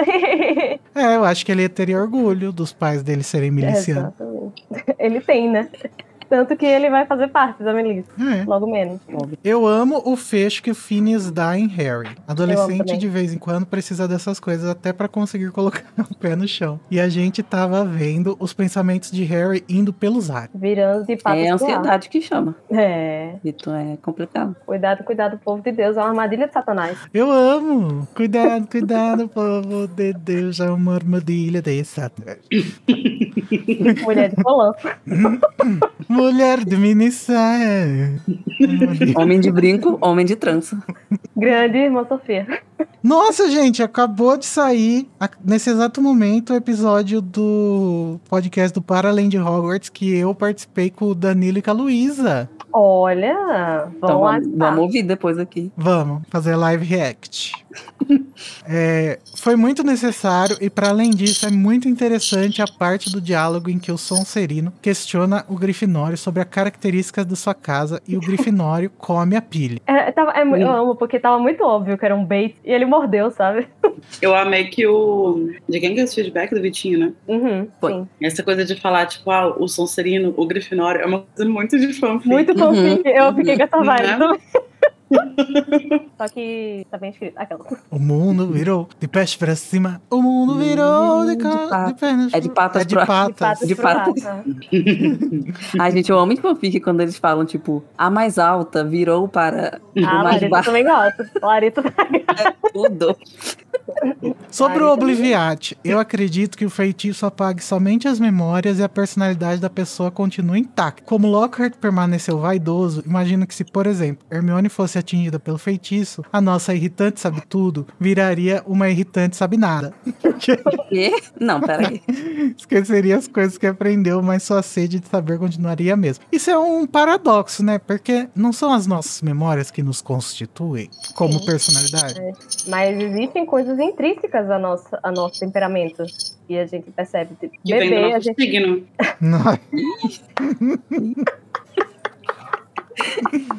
Verdade, tinha Mas, tipo- esquecido da ciência. A Hermione fala assim, da Hermione mesmo. Virgem. Virgem. É, não tinha como ser Obviamente. outra, amiga. Não tinha como ser outra. Mas, tipo, é, é coisa de, de, tipo assim, bebê já tem temperamento definido, sabe? A gente dá pra perceber. É, e, e aí a gente vai constituindo outras coisas, né? Com as nossas experiências, com as nossas memórias. Mas existem, sim, coisas que são intrínsecas. No caso, a, a vaidade do Lockhart. Hum, Mas peraí, agora eu pense- pensei no negócio. O Obliviate. Tá, a gente esquece as nossas memórias. E a gente não constrói outras também? Constrói. Então, porque daí se Hermione, tá, ela sabe tudo. A parte do irritante, vou deixar pra lá. Ela sabe tudo. Aí ela perde a memória. E ela não pode aprender de novo depois? Pode, mas a- a- Pode. no segundo seguinte que ela perdeu a memória, ela virou não sabe nada. Ela- Ah, Mas aí então, enfim, inafetada. Unaffected vai simplesmente aprender tudo de novo. Enfim. Não Eu afetada digo por. porque, eu, eu digo porque, por exemplo, o, o, o Lockhart, ele parece que tá num estado meio. Não parece que ele tá tipo, ah, tá, perdi a memória, mas vou viver normalmente, sei lá, É, construindo. Parece que ele tá bobão no piloto. É, automático. tá Mas é porque não, é- debilitado, não é um feitiço que deu certo, né? É um feitiço que deu Bom, errado. Uhum. É verdade, tem, tem isso. Pode Good ser que. spells and bad. Take É. action. É provável que seja por isso. Aham, aham. Gia. Ai, eu amo! Leiam Morte Súbita. Leia morte súbita, por favor. O Vitinho continua. São essas as minhas contribuições. Pra finalizar, ficam aqui meus biscoitos que sempre que a linda, maravilhosa, inteligente, sensata e pe- perfeita Ca- Carol pede, eu dou. Ai, obrigada, você é perfeito. PS, o anúncio da Remedia Sênior me quebrou todinho. Vocês são geniais. a ideia foi criada conjuntamente, essa do Remedia Sê- Sênior, né, no grupo. Uhum. Um beijo, amo vocês. Beijo, Vitinho, a gente também te Beijo, ama. Vitinho. E agora temos mais um áudio do Igor. O que o Igor tem a dizer sobre o episódio 117. Oi, galera da Casa Elefante, tudo bom? Oi. É, falar aqui um pouquinho sobre o episódio 117, que foi maravilhoso pra variar. É, eu amo muito esse capítulo, eu acho que do desse livro é o meu capítulo favorito, se eu não me engano. Preciso dar uma olhada, mas eu acho que é o meu favorito, sim.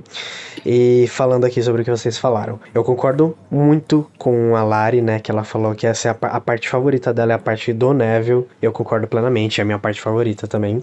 E vocês falaram que acreditam que o Neville tem vergonha ou não, não tem vergonha. Eu acho que ele não tem vergonha dos pais, eu acho que ele quer proteger os pais dele ele sente que se ele contar, isso é uma coisa muito pessoal dele, né? Se ele contar pra alguém, ou as pessoas vão ficar zoando, ou vão ficar enchendo o saco, ou podem ficar falando mal dos pais dele, ele quer proteger isso, ele quer proteger essa coisa que é tão particular pra ele, eu acho. Eu acho que não é vergonha, não. E tanto é que ele. Eu sinto até um certo orgulho quando a mãe dele entrega o papelzinho de bala pra ele. Eu sinto até um orgulho dele, ele agradecendo, obrigado, mamãe, guardando tal. Eu, achei, eu acho muito bonitinho. E eu fico. Eu sempre ficava me perguntando também por que ele não conversa com o Harry sobre isso, sobre, sei lá, sobre tudo. Eu acho que o Harry nunca deu essa abertura pra ele. Tanto é que o Harry sabia dos pais do Neville, mas ele nunca chegou pra conversar mesmo com o Neville. Nem, nem, que, não, nem que fosse pra não conversar sobre isso, mas conversar mesmo. Dar um espaço pro Neville, pra eles dois se conhecerem mais tal. Ele nunca, nunca chegou e deu essa abertura. Então eu acho que por isso que o Neville não Vamos conversa combinar. muito com ninguém sobre isso. Ah, ele não. Ele sente que. Que não tem essa abertura com ninguém. E eu acho que com o Harry seria importante. O Harry deveria ter feito isso. Mas enfim, o Harry também tem- tinha muita coisa passando, muita coisa acontecendo pra ele se preocupar com isso também, né? E é isso, gente. Esse episódio foi maravilhoso. Amo vocês. Beijo. Tchau. Ah, eu, eu entendo Harry dúvida. inacessível, né? Essa. Não, Não, gente, ó- vamos combinar que o Harry também tem aquele problema do Rony, né? De ser. a- de ter a profundidade emocional do Piri. É Não, e, e além. Não, mas peraí, vamos, vou, vou ter que passar um, um pano pra Harry Potter, tu vai me obrigar a fazer isso. Mas era uma informação que ele sabia que ele não poderia saber. O Dumbledore contou pra ele em segredo. E eu acho que seria complicado tu chegar na pessoa, ei, pô, esse negócio que tu nunca contou pra ninguém, me Não, contaram, amiga, vamos não, conversar não, sobre. Não precisa ser isso. Ninguém tá falando pro, eu acho, né? Chegar pro Neville. E aí, teu pai e tua mãe, hein? Não é, não é isso. Então, mas o Harry não é tipo tem se isso. aproximar, mas é tipo se aproximar dele pra falar, cara, olha só, tem esse garoto que tem uma experiência de vida semelhante à minha. Por que que de repente a gente não se aproxima, a gente começa a conversar mais e, e, tipo, sei lá, só tentar estreitar o laço e não sei, não, não pensei nesse sentido de chegar do nada falando sobre os pais do Neville. Não, claro que não. O Harry, ele, ele é indelicado, mas nem tanto, né? Acho que Então, é, é uma é coisa que eu- o Rony acho- faria. mas- Acho que justamente ele não seria indelicado e ele não, não. saberia como abordar isso, sabe? É, não, mas o, o, que eu, o que eu pensei era mais no sentido de, de repente, o Harry sentir vontade de, de repente, se aproximar mais do Neville. É, Sem precisar tocar no assunto, né? Só... e aí, naturalmente, se surgisse depois, mas só realmente. Porque, cara, ele é amigo do Rony, que tem, tipo, a família tradicional bruxa, e a Hermione, que tem a família tradicional trouxa. Então, de repente, falou, pô, o Rony. O Rony. O Neville tem essa. Enfim, também tem uma história de família trágica. Enfim, de repente a gente pode virar mais amigo e É. bond over this. Mas eu a- acho que, o- ó, Google Tradutor. E ali aí eu precisaria traduzir. né? Mas eu- eu acho que o Harry tem um pouco dessa coisa dele se sentir satisfeito com, com as amizades dele. E daí isso vai acontecer com a Cho também, né? Que ela vai, vai querer compartilhar com ele o trauma. E ele vai falar, não, mas eu já, tipo, pra mim tá de boa. Eu tô, eu tô emotionally unavailable. É. Cara, o Harry é muito assim. Emocionalmente ausente. O Harry precisa que depois da Hermione vá traduzindo o que aconteceu. O É. Harry conta, né? Não, aí ela fez isso, Hermione- aí ela chorou. Aí a Hermione, então. A Hermione é ali a É, psicográfica exatamente.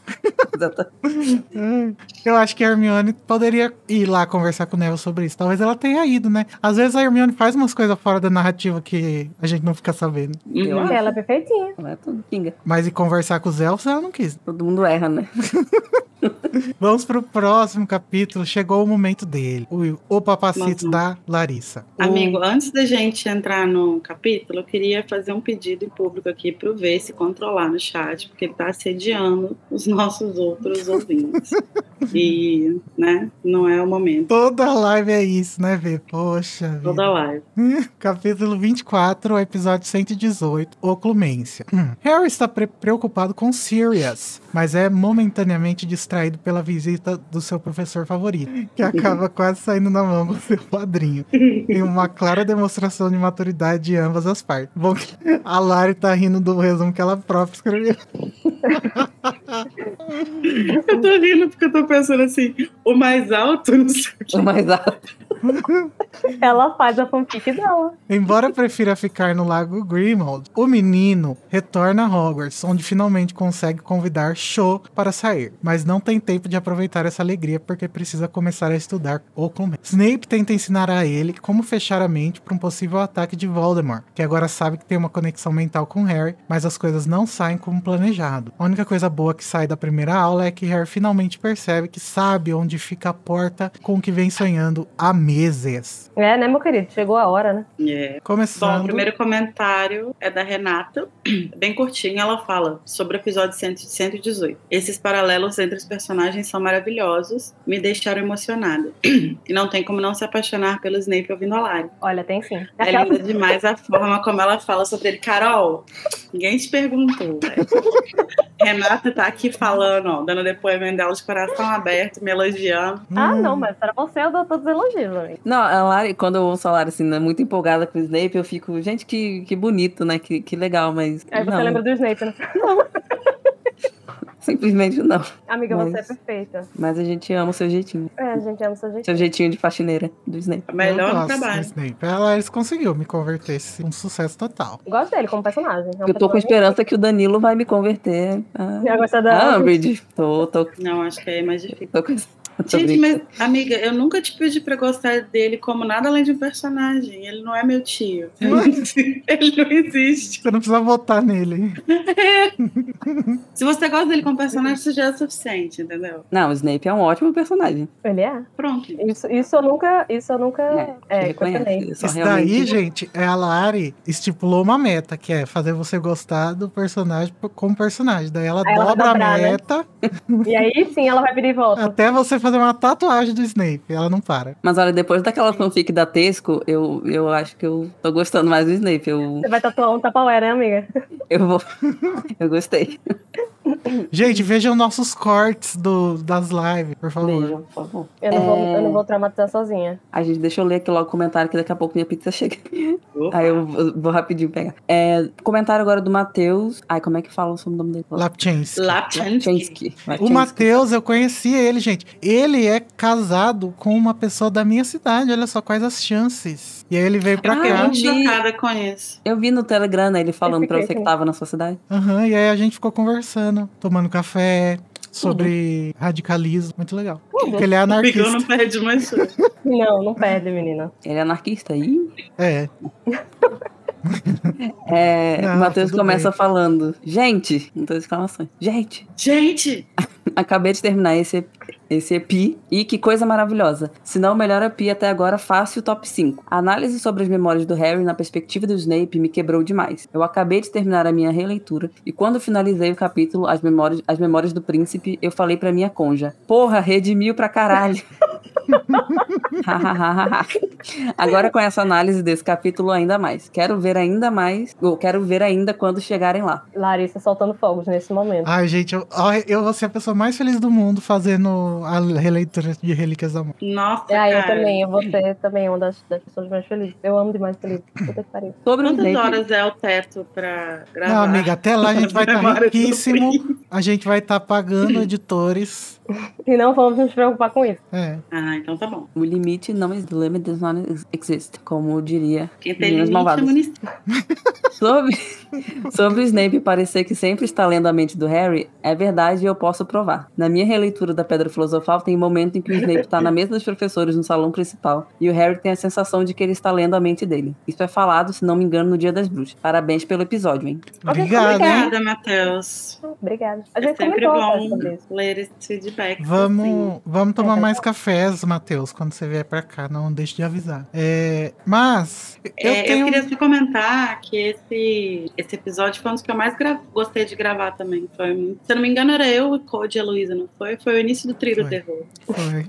E, Foi assim, surpreendendo zero pessoas, né, amiga? é, e foi uma delícia gravar, assim. Foi. E foi uma delícia ouvir também, ficou muito bom. E olha que, né, eu tenho problemas com isso, mas, mas foi muito bom. E eu só achei que, pô, vocês foram um pouco injustos com o Harry, né? Tipo, só faltaram falar, ah, esse moleque aqui não tá fazendo nada, o Snape tá perfeito, ensinando tudo incrivelmente bem. Método, aplicando o método Paulo O Freire. Harry, que é inútil, não sabe fazer nada. Pô, o Snape também, né? Ah, fecha a mente. Não, mas é porque a gente precisava Porra, de um como? responsável pro Harry, né? A Larissa tá ali puxando uma sardinha. Sim, mas é que o Snape também era tipo, ah, fecha a mente. Esquece tudo.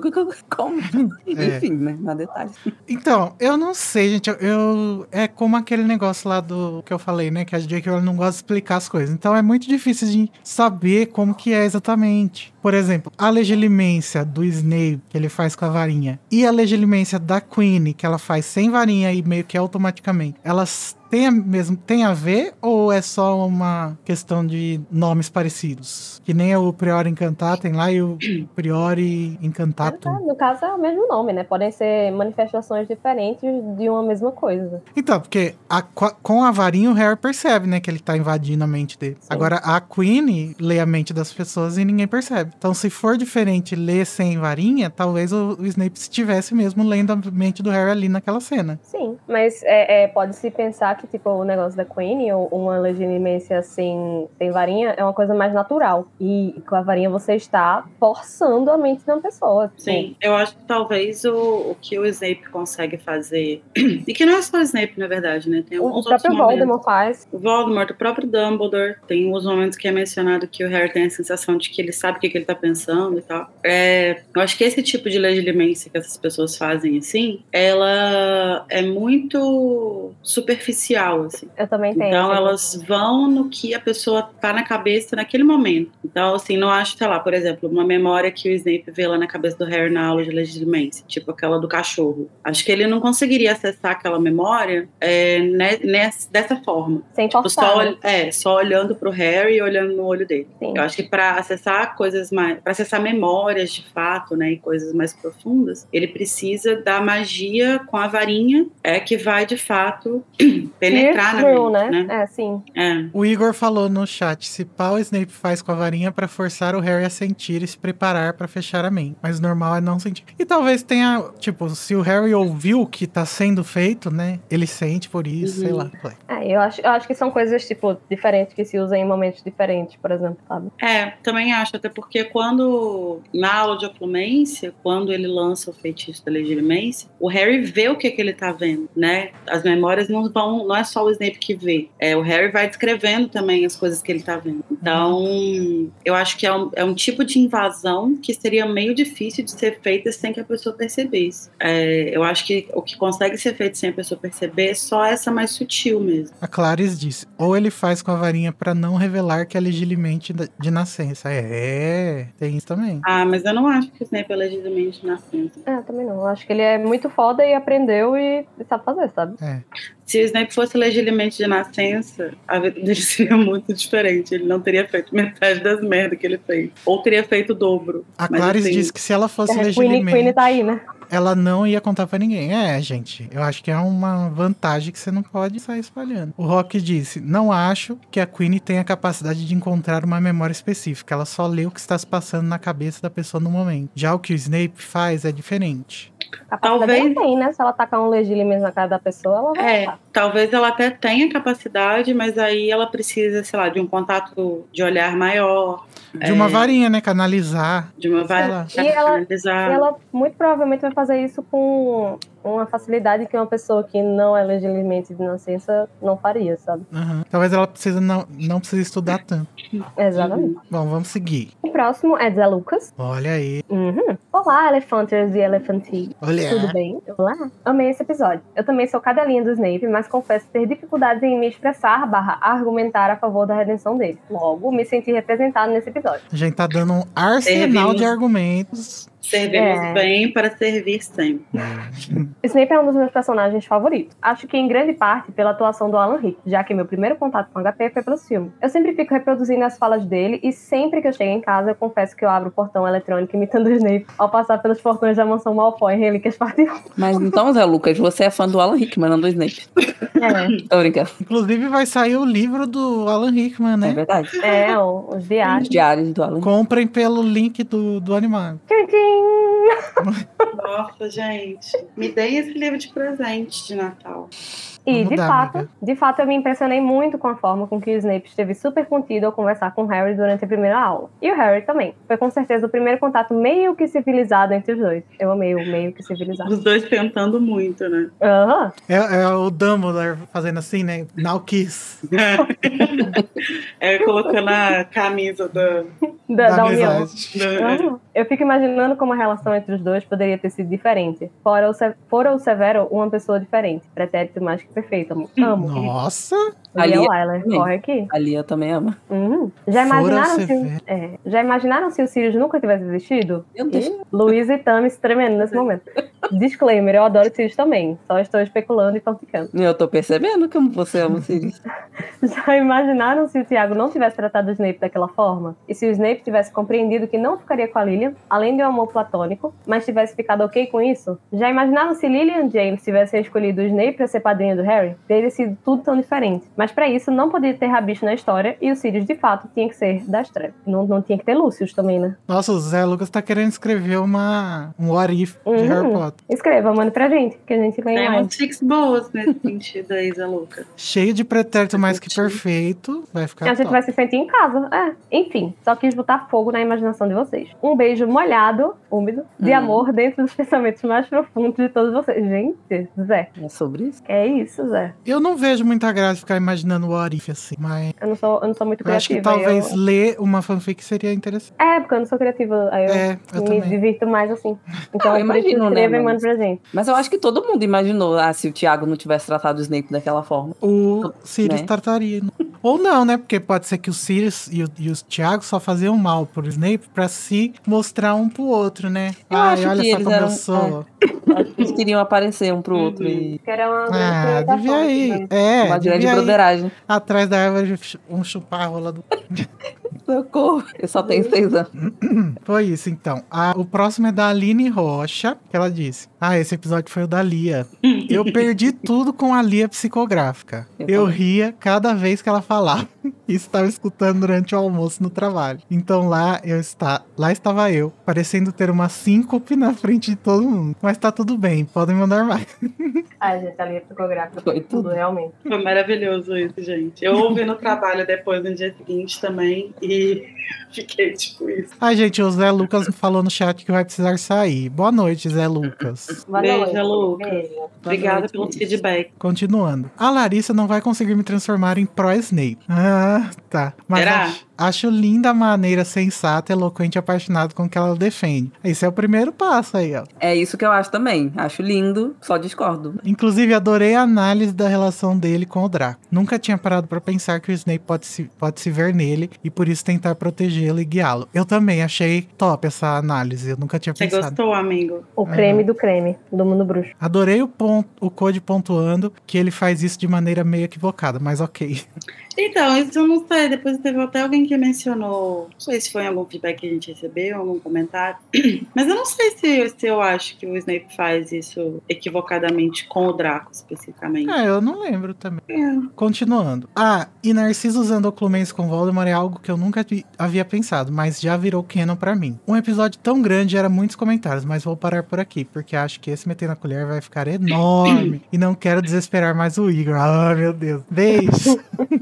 Ah, às vezes. É, isso da, do, esse headcanon da, de Narciso usando oclumência contra o Voldemort é muito bom, mas eu penso que é tão da natureza dele cagar pra o amor que uma mãe tem pelo filho dela que ele tá pouco se importando, sabe? Pra, pra ele, ela só deve fidelidade a ele e é isso que eles têm, porque eles têm que ter medo dele. E ele não acha que vai sair nada dali porque ele tá colocando o filho dela em perigo. E é, e é nisso que ele se perde várias vezes durante É. a série. De não compreender essas coisas que. não- é, desprezar essas coisas que ele não compreende, sabe? Eu acho que nem precisaria, talvez. É, mas eu acho que mesmo assim faz sentido, porque a gente sabe que o Draco tava aprendendo a Oclumência, né? Então Uhum, faz sentido sim. que a família dele toda. Sim. Deixa eu só falar um negócio sobre o Snape e o Draco ali. É, eu acho que ele faz de forma equivocada isso, porque o que o Snape faz, ele não pega assim o Draco pra ser. pra, pra, tipo, mentorar o Draco, pra fazer uma. Não, não é uma coisa saudável. O que ele faz é privilegiar o Draco na frente de todo mundo. É, Ah, mas eu não tratamento, tratamento terminar. especial, sabe? E eu acho que isso acaba inflando o, o Draco de uma forma que ele não precisa, porque ele já se acha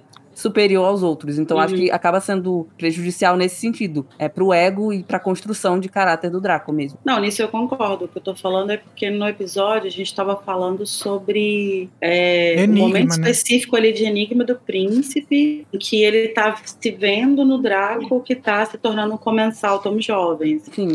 E aí, nesse aspecto, eu não, não acho que ele tenha feito nada equivocado, até porque ele tem uma. Ele tá numa posição muito delicada, que ele não pode, tipo, pegar o Draco e falar, moleque, sai dessa, Sim. sabe? Tipo, vamos te colocar na prote... no serviço Sim. de proteção a testemunho. É, não, eu acho que no mundo, ide- no mundo ideal, assim, ele desde cedo talvez tivesse, pudesse ter tido uma, Sim. uma sim, relação diferente com o certeza. Draco, né? Mas óbvio que eu tô falando que no mundo ideal, né, o Snape Uhum. tem as questões dele várias. Mas eu só digo nesse sentido, né? Porque a gente vê que várias vezes o, o Snape aca- acaba inflando esse, essa persona Ah, aí do Draco, né? Super escrota e tal. Eu acho Mas que nisso eu super concordo. Eu tava falando realmente só desse momento específico de Enigma, assim. Eu acho que o Snape, ele, enxer- ele se enxerga no Draco desde o começo só pelo fato de ele ser o antagonista do Harry, sabe? Ele pensa, ah, é o antagonista do Tiago, então sou eu.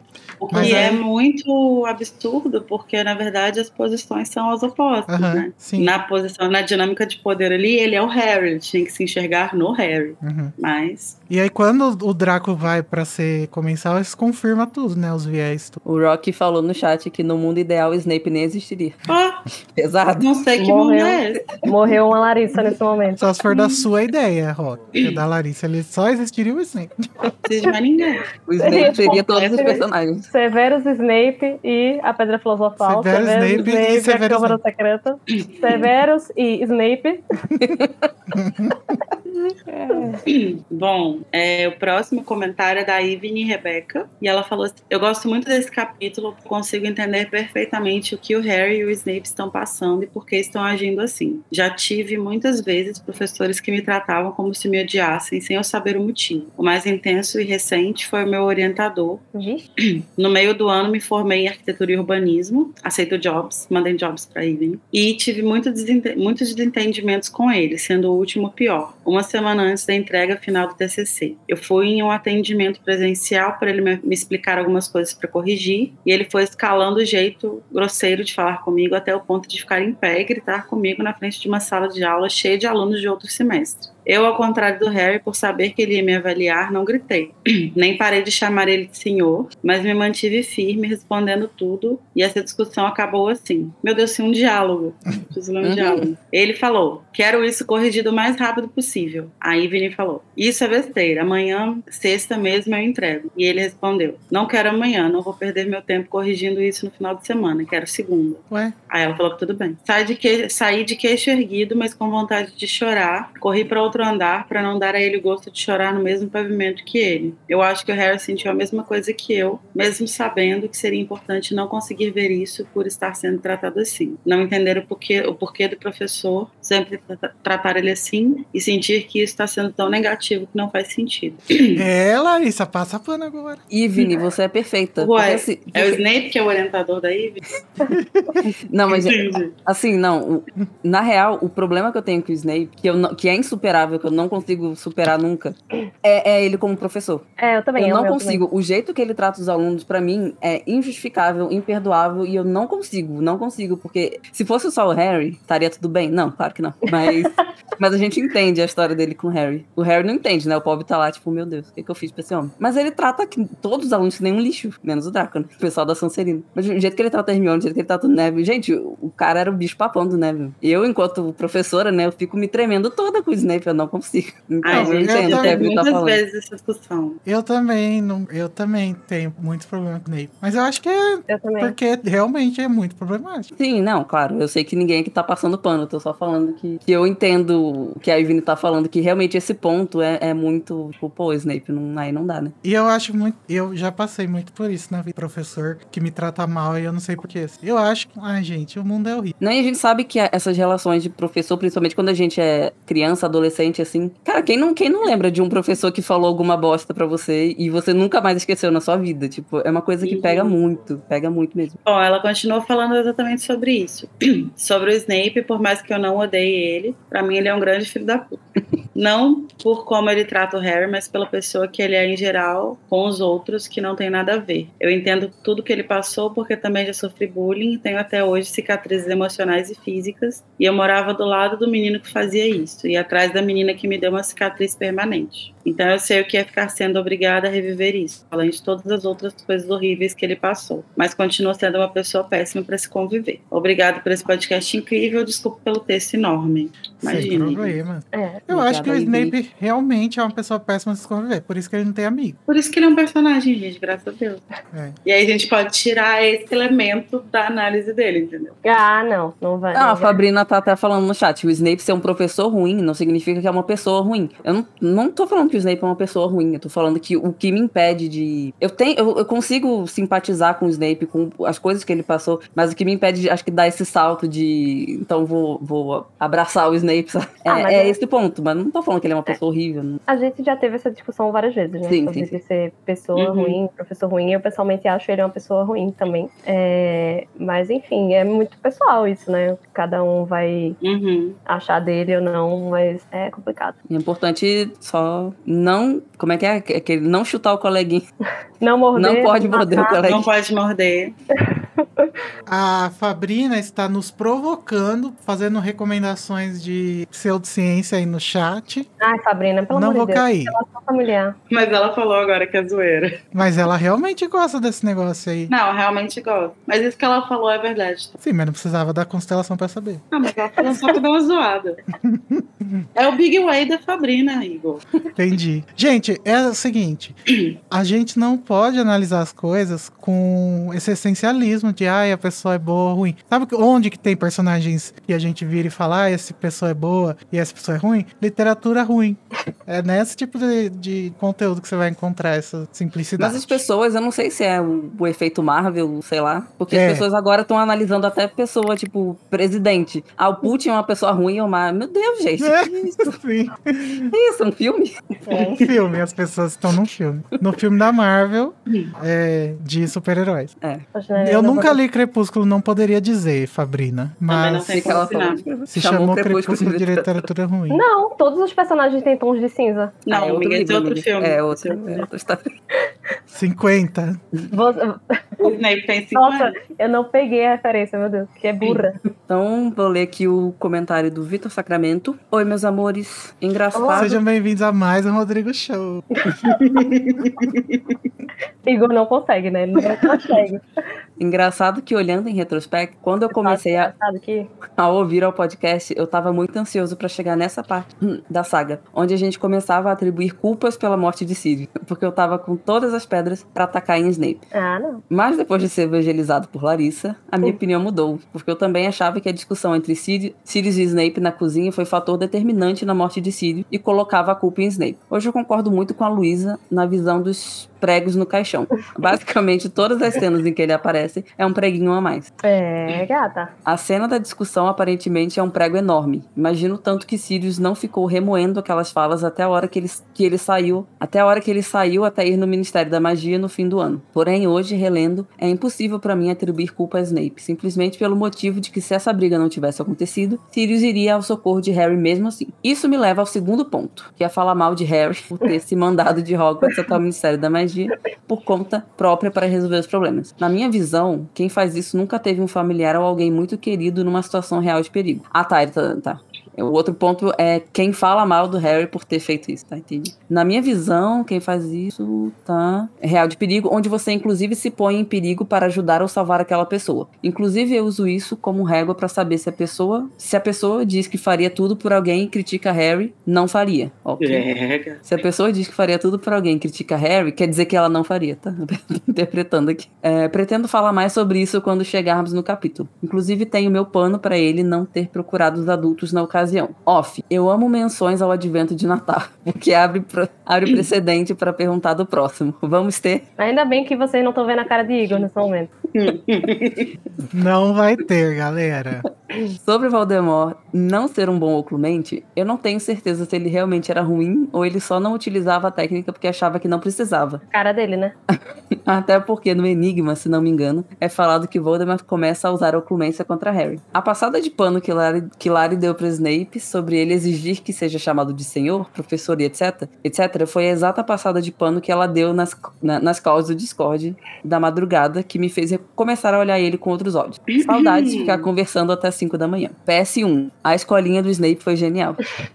PS2. Amém aos episódios de duas horas de duração. Beijão, amo vocês. Acabou de dar Beijo, duas Vitinho. horas a live. É. É, A é- passada de pano da Lari pro, pra questão do chamado senhor, eu. Chamar do senhor, não, chamar de senhor, eu, eu, eu concordo. É, eu sendo embaixo, tá correto. a ideia da escolinha Obrigada. do Snape foi do Code. Foi tudo, gente. Eu amo o Igor com voz de Regina Roca.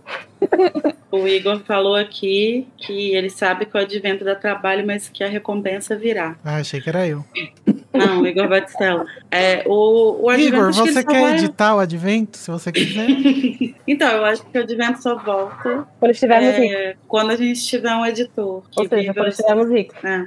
Mas aqui comentando, né, o que o Vitor falou, é, realmente, eu acho que é complicado você dizer que a culpa é do Snape, da morte do Sirius. Como ele falou aqui. Gente, o, o, o Sirius ia atrás do Harry de qualquer jeito, ele ia atrás do Harry, não, não tem como. Então, É, eu acho que assim, a- toda a narrativa agora que a gente está relendo é mais fácil de identificar. E isso que a Luísa falou, né, dos pregos no caixão, a gente consegue ir coletando os pregos, né, que vão, que vão pregar a tampa do caixão do Sirius. É porque a gente olha em retrospecto, né? A Sim, gente não tá olhando no, no- no- na ordem normal das coisas. Exatamente. E foi pra isso que a gente fez a Casa Elefante pensando numa releitura, né? Uhum.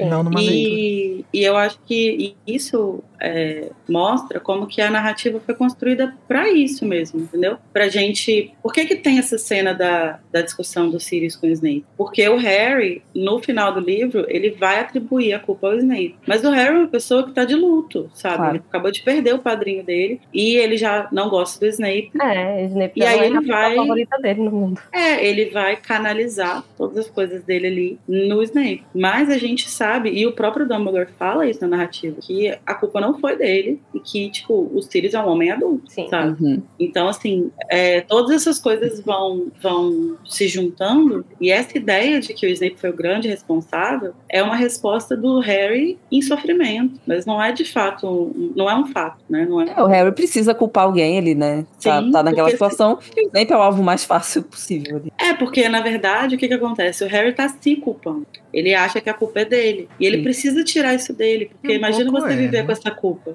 sabe? E é, um, pouco, também. Bastante, é. Não é, tipo, o Harry é um dos pregos no Um cachorro. do- é, um preguinho é o Harry. Sabe? Ele é mais de um, talvez. Mas ele não pode, ele não, não quer sentir isso. É muito mais fácil e menos doloroso pra ele jogar isso em outra pessoa, especialmente numa pessoa que E ele a não gente, gosta. a gente faz isso mesmo, né? Quando a gente Sim, a gente é, parece que é automático esse, para mim pelo menos esse sentimento de injustiça quando alguma coisa dá errado como se fosse culpa de alguém e aí Uhum. vai da nossa maturidade né ou sei lá da nossa capacidade é, emocional na hora de parar e perceber não é, deixa eu me responsabilizar pelo, pelas minhas coisas sim. O Danilo apareceu no chat para dizer para as pessoas subirem a taga, fica de venda. Danilo o Igor falou aí no chat que aceita editar por que vocês não fazem um Atenção. grupinho né daí vocês podem publicar no Animagos está de portas abertas Nossa, mas a gente tem assunto para 24 episódios, de novo. Sabe o que a gente Amiga. pode fazer? A gente pode publicar de novo os mesmos episódios. Publica de trás pra frente, que vai ficar mais difícil. É, daí tem mensagens do Satã. Hilari Larie, Hilari Laurier. Hilari Lori. Gente, mas vamos pro áudio do Igor Batistella que ele mandou pra esse episódio também. Ele mandou pra todos. Vamos ouvir. Oi, galera da Casa Elefante, tudo bom? Oi, gente, oi, elefantes. Olha, eu já falei pro Igor pra ele É o diminuir o tempo dos áudios veganos dele, porque depois, se o Igor bater no Igor, vai dar problema. Não pode, o, Eu não o clube- a gente vai perder a carteirinha do, Vai do perder, clube dos Igors. fã-clube. É, É. não pode. É, enfim. Sim, quem tá confuso, o Igor namora o Bremer e os dois são ouvintes da casa. Olha que fofo. E aí eles mandaram um vídeo junto, o áudio juntos, de momolado. É, ele reclamou que eu fico falando sozinho, porque na hora que eu vou, antes de eu gravar o áudio, eu escrevo, e eu escrevo o que eu falei enquanto eu tava ouvindo os episódios. Aí eu, Gente, tava, eu tô eu falo falando super sozinho. sério. Ele fica dentro do carro falando sozinho. Ele, fala, ele, ele tem vários áudios, porque ele faz vários áudios ao longo do dia. Que ele vai falando, ah, tem que comentar sobre isso. Aí não sei o que lá, né, Code? Ah, não sei o que, né, Igor? Né, Danilo? Tá, tá falando sozinho com vocês. Ele é esquizofrênico, esquizofanter. Ué, mas é, é porque eles são meus amiguinhos, eu preciso conversar com eles.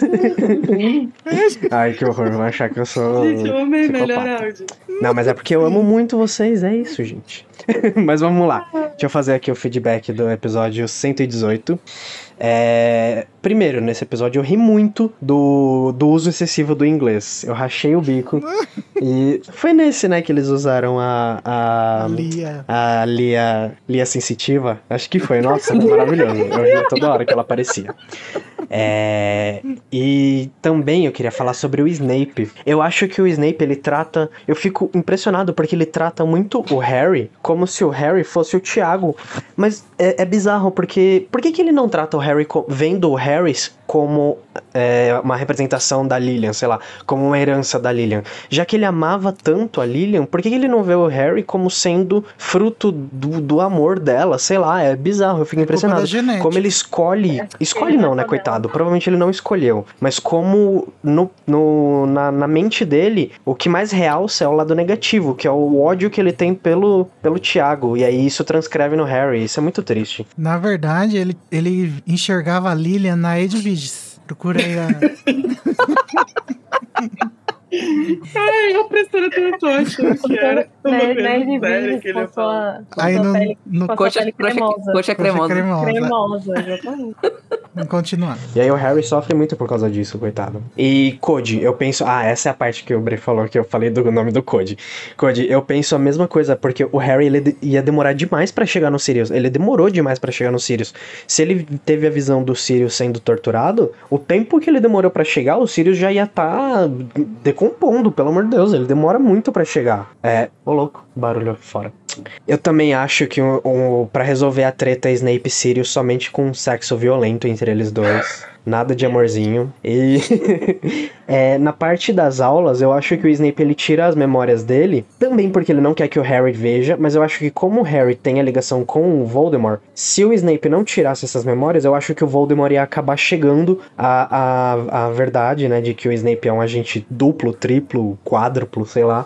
Se o Voldemort visse essas memórias, ele ia acabar descobrindo tudo, e eu acho que ele ia acabar brigando, brigando não, né, matando o Snape. Eu acho que é por isso que o Snape tira mentira. E uma coisa que eu sempre ficava na cabeça também, quando você tira as memórias, você, eu acho que você perde ela, você tira essa memória, você perde ela, mas na hora que você olha na penseira, você recupera essa memória, só que de uma maneira nova, você não recupera ela da mesma maneira. Eu acho que é assim que funciona, não sei. Mas é interessante, eu acho que é sempre você ganha essa memória de volta e com uma perspectiva a mais até. Eu acho que é bem interessante essa questão. Eu acho a, a ideia da penseira muito boa, eu queria muito ter uma penseira, seria maravilhoso. Enfim, é isso, gente, sobre esse episódio. Vocês são maravilhosos. Espero que continuem com, com esse trabalho maravilhoso de vocês pra sempre. Mesmo depois que acabar os livros, que vocês escolham outras coisas pra fazer, pra, pra gente poder ouvir vocês sempre. Um beijo. Vamos. Ah, e eu acho que foi esse episódio. Esse episódio que eu, quando eu ouvi, foi o episódio que me fez querer ouvir o, o Advento de Natal. Então eu tô ouvindo todo o Advento e tá maravilhoso aí. também. Perfeito. Ou seja, pro Igor, o advento é novo. Exatamente. Mas, Ah, gente- Beijo, Igor. Beijo, Brenner. É, beijo pros dois, gente. Nosso casal Beijos. perfeito. O Dino e Simas do Brasil. É, mas, gente, Carol Lima, proletariada, vai ter que sair, porque já tá tarde. E amanhã cedo ela trabalha, mas não tem problema. Fala tchau aí, Beijo, amiga. amiga. Beijo, pessoal. Boa noite pra vocês. Beijo, Carol. Até a próxima. Amo vocês. Mandem mais comentários. Agora- Tchau, Carol. Muito obrigado por Tchau, ter. Carol. Agora Eu vai. queria Coisa. Peraí, comentar o. peraí que nossas caras ficou tudo estranho. Mas pode ir falando lá. Ficou muito bom. Eu queria comentar o áudio do Igor, né? Que ele falou porque que o Snape não vê a Lily, né, no Harry, em vez de ver o, C, o Tiago. Eu acho que tem dois fatores, assim. Acho que primeiro porque o, o Harry é a cara do Tiago, né? Então é realmente muito difícil de desassociar. E segundo porque eu acho que... E aí isso eu acho que vai no sentido... é, respondendo até um comentário que a Fabrina fez no chat, falando que ela acha que se o Snape fosse... Se o Harry fosse uma menina, que o Snape ia tratar ela melhor. Eu não acho que isso A mudaria Henrietta. A Harriet. Eu não acho que isso mudaria. Talvez mudasse um pouco, mas eu não acho que ele seria, tipo, legal com ela. Porque eu acho que, de qualquer forma, é, todo, todo o processo do Snape lidando com a morte da Lily, ele nunca foi saudável, né? Ele, ele ainda se culpa pela morte dela. Ele morre se culpando pela morte dela. É, e ele se culpa por tudo que ele fez, que acabou levando à morte dela. Então, é, ele, ele não consegue olhar para o Harry de forma positiva, e acho que ele não conseguiu olhar, olhar para a menina Harry de forma positiva também, porque é, ele não, não resolveu consigo mesmo a relação dele com a Lily e com a morte dela. Então eu acho que nada, nada no Harry poderia fazer com que ele tratasse ele de uma forma diferente, entendeu? Porque isso é uma coisa muito do Snape, do próprio Snape. É uma questão que ele precisaria resolver consigo mesmo, e eu acho que a relação dele com a Lily, com o Tiago, com tudo que aconteceu, ela não oferece coisas positivas o suficiente para ele conseguir resolver essas questões. Ele só passa por tudo isso de forma negativa o tempo inteiro. Não Ô, sei. Igor, ah, por que, que a live tá. É porque eu tô arrumando a nossa Ah, cara. tá. É, tá tudo bem, gente. Calma que já a gente já. É, o próximo sou eu? É, eu vou ler o, cap- o resumo do capítulo. Tá. O próximo, é, agora a gente vai entrar no capítulo 100, no episódio 119 do capítulo 25, o besouro acossado. É, o profeta diário revela que houve uma fuga em massa de comensais da morte em Putz. que Broderico Bold, putz, foda, morreu asfixiado pelo Oh. bispo do diabo disfarçado que recebeu no Natal. Harry, Hagrid conta que Umbridge o colocou em observação e entre repercussões e fofocas, Hermione tem uma ideia. No dia dos namorados, Hermione continua o mistério e pede para Harry interromper seu encontro com Cho Chang. O encontro é um desastre e Harry vai direto aos Três Vassouras, onde encontra Hagrid deprimido e machucado, falando sobre família. Hermione chega acompanhada de Rita Skeeter e Luna Lovegood e obriga a jornalista a escrever a verdade no pasquim do pai de Luna. É. O primeiro seria da Carol. Alguém lê? Peraí, Quer que eu leia? posso ler? Tá, então lê Eu lá. posso ler. É, o primeiro comentário é da Vitória Fiorin. Gente, vou expor minhas opiniões aqui. Nunca pensei que faria isso, mas vamos lá. O episódio me deixou reflexiva sobre vários aspectos do mundo bruxo. O fato dos comensais terem escapado de Azkaban e não ter gerado o mesmo terror como foi com os Sirius. Tipo, what the fuck? Os bruxos são tão tapados assim, e eles facilmente acreditam em fake news, como o profeta diário. Mas aí é tão real quanto fictício, porque no nosso mundo, trouxa, tem muito bobo caindo em mentiras desse desgoverno. Então, ela mandou dois emojis assim. Só achei que essa parte mostra a verdadeira zona que é o mundo bruxo, extremamente desorganizado. Outra questão do capítulo é o hate que a galera tem sobre a Cho Chang, que eu nunca entendi. De verdade, sempre foi uma personagem whatever pra mim. A gente vai ter que trazer a Lia psicográfica por esse metendo a colher. Qualquer coisa. Uma personagem indiferente. Mas nunca odiei ela. É compreensível os sentimentos dela, a confusão em gostar do Harry e ter que lidar com o luto. E o Harry foi um escroto. Ela claramente querendo conversar sobre algo que afeta ela e ele, ambos. Mas o Harry prefere guardar o luto ali numa caixinha bem escondida, né? Não é à toa que explode de vez em quando. Claro que a sua escrotidão é coerente com a idade, não dá pra esperar muito. Só fico indignada com o hate das pessoas sobre a show, sendo que o Harry foi muito pior. Parece que preferem passar pano, pano pra ele e a mulher sempre sofre as piores consequências. É, tem um nome pra isso. E sim, ele poderia ter sido melhor nesse date aí, em vez de mencionar que precisava se encontrar com a amiga depois. Ai, ai, a profundidade emocional de uma colher de chá. Cal Ron e Tom Harry. É, mas ó, eu acho que ele não, não é uma questão dele querer guardar numa caixinha o trauma. É que ele pôde explorar esse trauma, né? Com os amigos. E a, o que a gente Uhum. acha é que a Cho não teve essa oportunidade, por isso ela tá buscando isso com o Harry.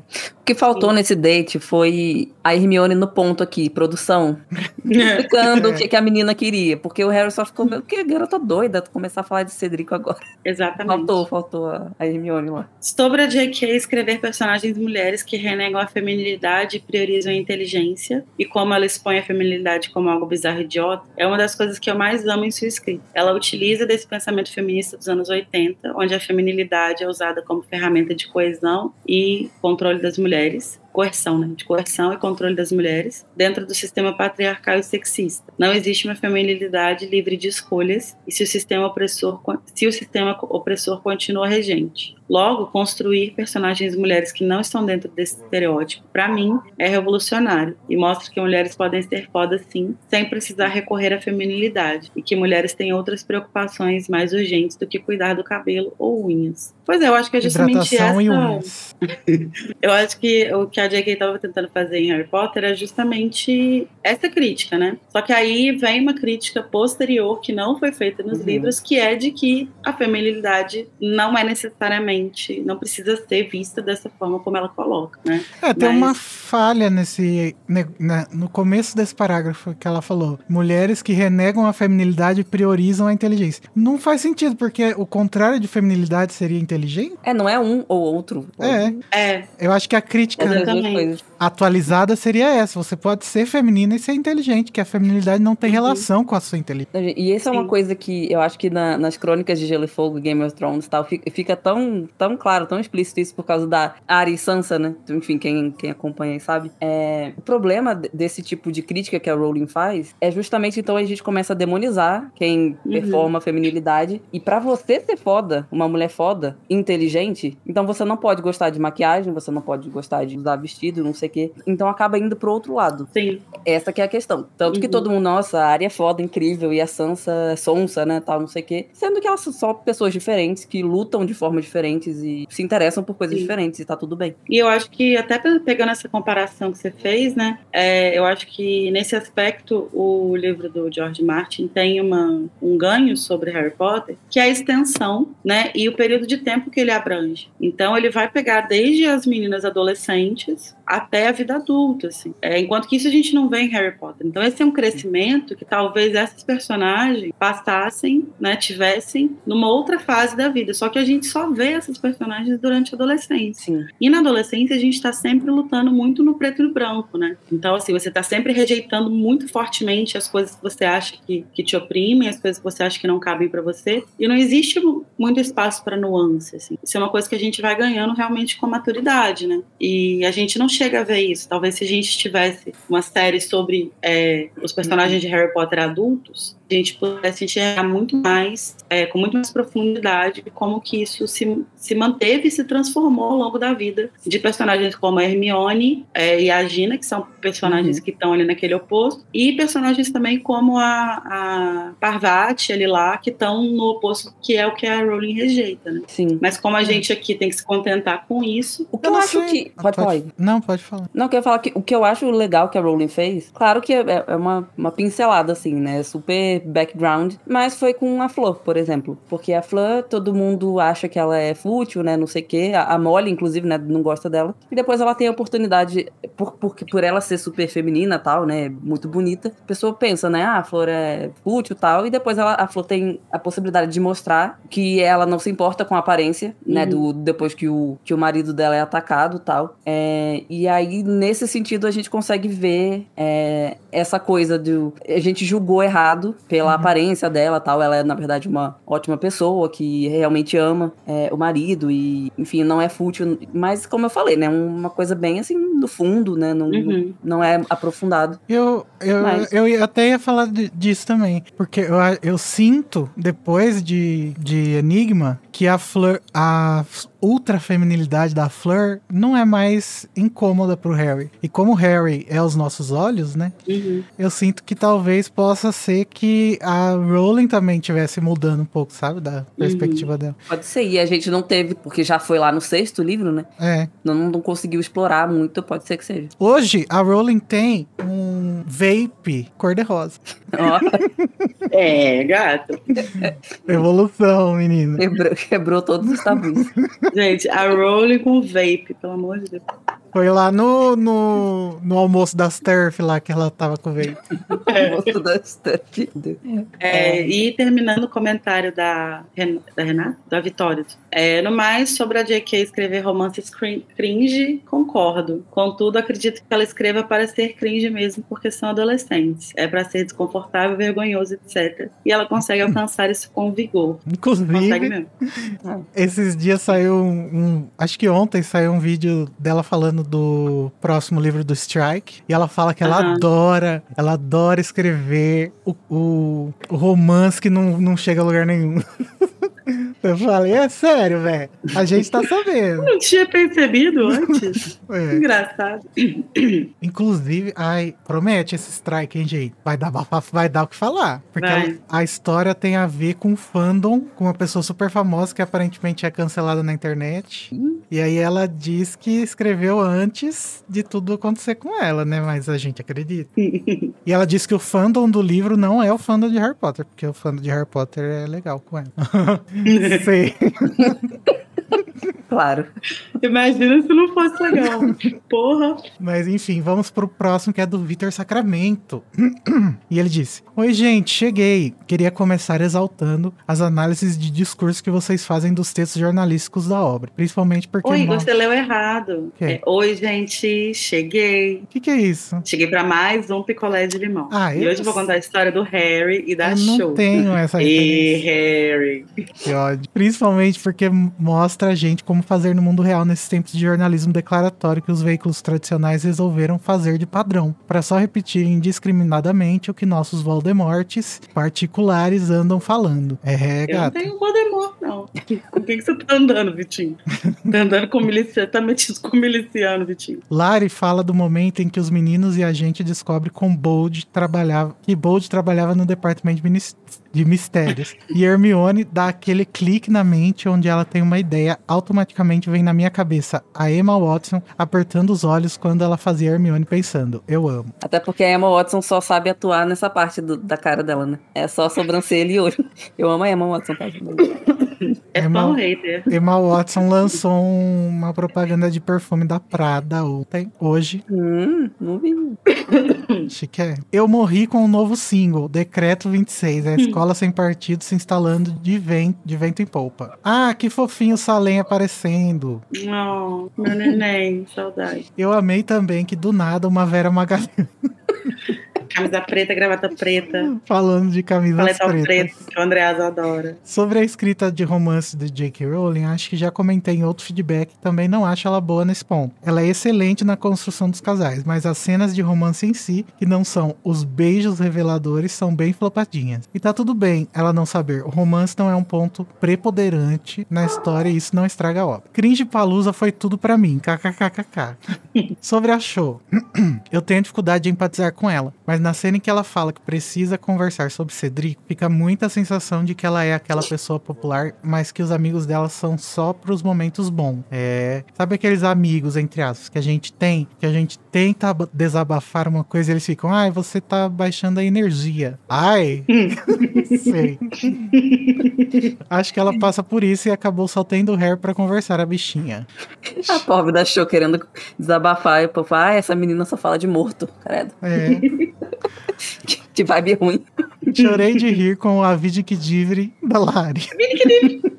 Nesse. Nossa, esse episódio foi perfeito. As análises da casa, mesmo depois de quatro livros e tanto, continuam me surpreendendo. Eu só queria dizer que eu amo muito você. Ai, obrigado, Vitinho. Que bom que a gente continua conseguindo analisar bem. Depois a gente vai fazer. O Igor falou que depois a gente precisa inventar outra coisa, né? A gente vai fazer um episódio por episódio do Grey's Anatomy. Ai, amo. Eu Pra gente analisar quem Ver é o pela mais primeira vez. Eu vou cantar Like a Virgin no fundo, então. Pra você. Bom, agora eu vou ler o próximo comentário, que é um comentário anônimo. A pessoa pediu pra não se identificar. Já estou imaginando o, a máscara do Guy Fawkes. O quê? A, más- a máscara dos Anônimos. Oi, pessoal da casa, tudo bem? Peço desculpas por não me identificar, mas trago um assunto que é bem difícil de ser compartilhado. E o melhor jeito que encontrei para fazer isso é mantendo meu nome ocultado. Desde já informo que esse feedback para depoimento, possui gatilhos que podem ser muito sensíveis. Se você não se sentir confortável em qualquer momento, interrompa o acompanhamento. Gente, Primeiro, quando eu parabéns. vi que tinha um comentário anônimo, eu já achei que era alguém é, metendo né? fumo na gente, alguma coisa. É, também achei. Primeiro, parabéns aos hosts que conduziram esse episódio pelo primor das discussões, em especial no que tange a parte do encontro entre Harry e Shaw. Peço licença para destacar um momento específico quando são levantados alguns pontos sobre a Shaw e a trágica morte do Cedric.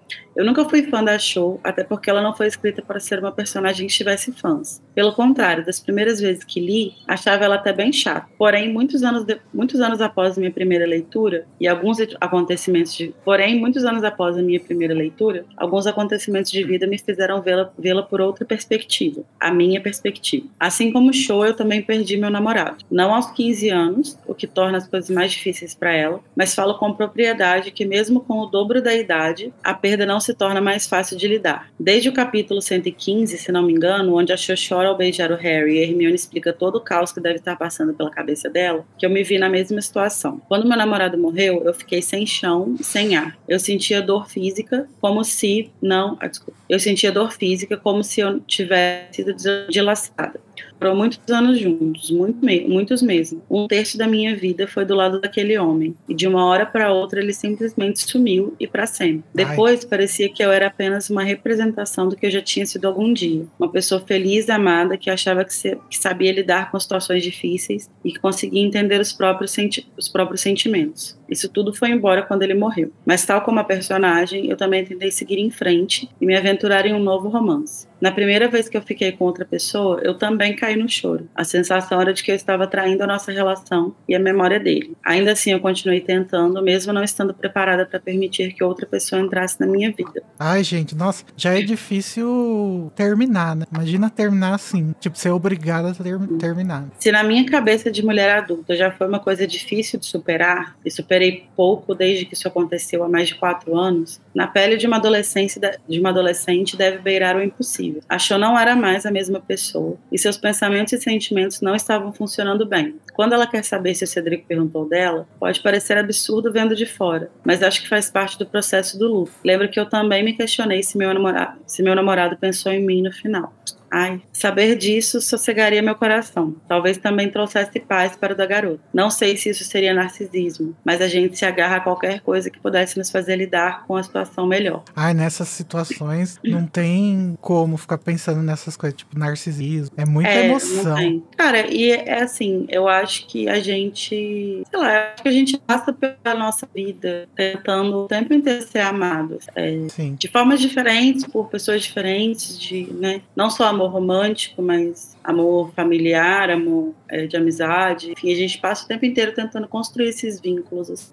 Então, é, eu acho que um rompimento tão brusco de um, de, um, de um vínculo desse é muito normal que a gente pense se de fato é, é, você era amada ali, né? Então, eu, eu acho que é normal, assim, tipo, é triste, talvez não, não fosse a coisa que a gente deveria ficar pensando e ficar pirando com isso, mas eu acho que é normal pensar sobre isso, né? Uhum. É, é, enfim.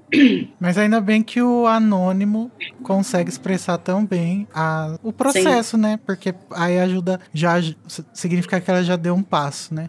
Uhum. Continuando, então, o comentário. E também como ela, eu me envolvi romanticamente com uma pessoa muito próxima do meu namorado, um dos melhores amigos dele. Não sei se esse é um modus operandi de toda pessoa enlutada que perdeu o parceiro ou parceira, ou se eu me coloquei nessa situação tal, para talvez me sentir mais perto dele, ou se fiz isso porque já tinha visto acontecer em Harry Potter. Mas o fato é que isso aconteceu e foi tão estranho e confuso como pareceu no livro. Na minha experiência, vendo em, retrospectiva, foi exatamente isso que foi dito no episódio. O envolvimento não se deu por atração, mas por querer sentir um pouco de conforto. Não Ai, é querer Me transferir sinto até mal de, de, de ter falado tão, é, sei lá, sem, sem, sem pensar na, na implicação pra uma pessoa que tivesse passado por uma coisa parecida. Uhum. Mas pelo jeito, Acho que não bateu. não, não se. É, não bateu de uma forma ruim, né? Aham. Acho que é não querer transferir a responsabilidade ou curar o trauma com aquela nova pessoa. É ter com quem conversar. É preciso conversar para conseguir elaborar melhor a situação. Quando a perda acontece, muitas pessoas aparecem se prontificando ao te ouvir e acolher. Mas quando o assunto assunto se torna repetitivo, poucas são as que realmente permanecem. Analisando agora, eu vejo com nitidez que é isso que a Show tenta desesperadamente fazer. Até porque, nesse caso tipo, da Show querer conforto e também respostas tal, o Harry, infelizmente pra ele, foi a pessoa que viu o que aconteceu com o Cedric. Com, com, com Cedrico. Então, é, eu acho muito natural que a, a Show também Uhum. queira se apegar a ele e queira ouvir dele, queira conversar com ele. Sim. Porque E ele tem essas também- respostas, né? Sim. E talvez também ela nem quisesse é, tanto, não tivesse realmente o interesse ali nele, mas quisesse se aproximar e não soubesse exatamente como se aproximar sem o colocar ele nesse lugar, Uhum. sabe? Sem conseguir só, tipo, ah, vamos ser amigo pra gente conversar, porque você passou por isso e eu tô passando por um luto parecido e tal. Ela não sabe muito bem como fazer isso, né? Até porque ela é muito nova, ela não tem experiência. É, o nossa, Cedrico com 15 provavelmente foi o primeiro namorado dela. Então, assim, é tudo muito complexo, assim, né? Já É, aconteceu comigo em situação totalmente normal, sem essas questões de luto e tal. Já aconteceu de eu não saber se eu queria me aproximar de alguém porque eu gostava da pessoa e queria ser amiga ou porque eu tava interessado na pessoa. A gente confunde, né? A gente fica, ah, não sei o que tá toda rolando. mulher aqui. queer. É, já tá ro- não sei o que tá rolando aqui. É, eu acho que isso é muito comum, assim. E acho que é, se isso acontece com fora de situações extremas, né, que envolvem situações, é, emoções tão, tão fortes e tão e experiências tão dolorosas assim, imagina nessas situações, né? Tudo se torna muito mais confuso, assim. Eu acho que é, é compreensível, assim. né? E sei lá, mas eu acho que as pessoas julgam, né? Acho que quem tá de fora julga, quem tá de fora acha estranho, mas É, mas é, é, é a mesma coisa que eu. Tipo, eu, eu no episódio tava comentando sobre um livro que a gente tá lendo, né? Agora, pensando no anônimo, sabendo que isso aconteceu, como que isso reflete pra ele na leitura, me é, faz a gente pensar em quão, é, quão é, sensível, né? É isso. E acho que quando a gente não passa por uma coisa parecida, é muito mais difícil a gente entender a sensibilidade das coisas. Sim. E com certeza. e é, é isso que a gente chama de empatia, né? Essa palavra já, já, já perdeu um pouco de sentido, mas é isso, né? Você Sim. tá é você disposto a conseguir se entender. colocar É. numa- num, num- num lugar que você nunca ocupou. É. Né? Sim. E nesse sentido, eu acho que Harry Potter é uma obra muito enriquecedora, porque ela ensina muito a gente a fazer isso, né? A se colocar em situações. Porque, assim, é, a grande maioria de nós aqui não passou por situações como as que o Harry passa, né? Pelo menos as mais extremas. Sei lá, acho que dificilmente já foi perseguido por um maníaco fascista, sabe? Mas você, você entende, tipo, a, a- a narrativa vai trabalhando o seu, Claro, eu diria que compreensão. todo brasileiro está sendo perseguido por um maníaco Isso é fascista verdade. no momento, mas.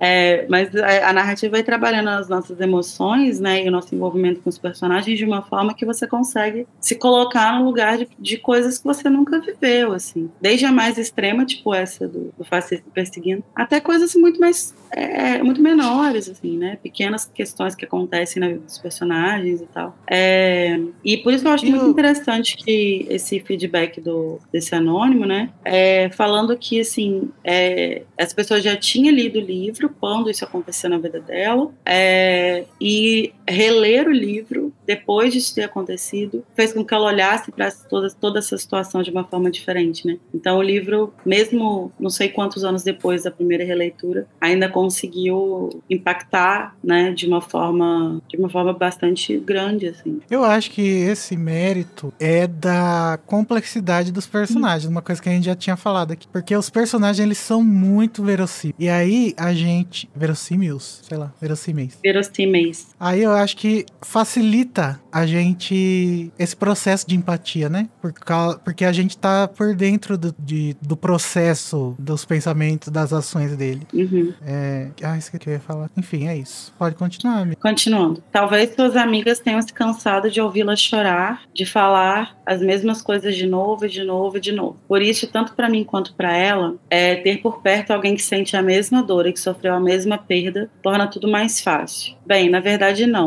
não se torna fácil, só menos insuportável. Novamente a gente se agarra a qualquer coisa que possa estancar a dor. Não sei se um dia eu ou a Show poderemos ser a pessoa que éramos antes. Talvez não, provavelmente não. Mas ter acolhida é, é essencial. Mas ter acolhida é essencial para que haja forças para continuar seguindo em frente. Ah, e isso você- volta no que a gente comentou no começo da live, né? A gente, é, assim, um, uma- um episódio tão significativo assim, dificilmente você vai ser a mesma pessoa. A gente já não é a mesma pessoa, mesmo com coisas que não significam nada. né? Uhum. Pequenas coisas que acontecem na nossa vida mudam a gente. É. né? É, e pessoas mudam a gente. E eu acho que experiências tão extremas assim, que envolvem pessoas e sentimentos e memórias, né? Tão, tão fortes assim, elas não tem como não mudar a gente. E Eu acho que é isso que os testralhos simbolizam, no Sim. final das contas. Verdade. É, Bom, terminando então. E se você conhece alguém que está num momento difícil, seja pelo motivo que for, deixe uma mensagem final. Sejam empáticos, sim, mas principalmente sejam pacientes, porque nenhum processo é linear igual ao outro. Seja uma morada de afeto e segurança. É disso que precisamos quando tudo ao nosso redor parece ruim. Agradeço pelo espaço, pela oportunidade de poder compartilhar, mesmo que anonimamente, um pedaço da minha história. A casa, hosts e ouvintes fazem deste, um lugar, deste lugar um porto seguro. Ai, eu amei.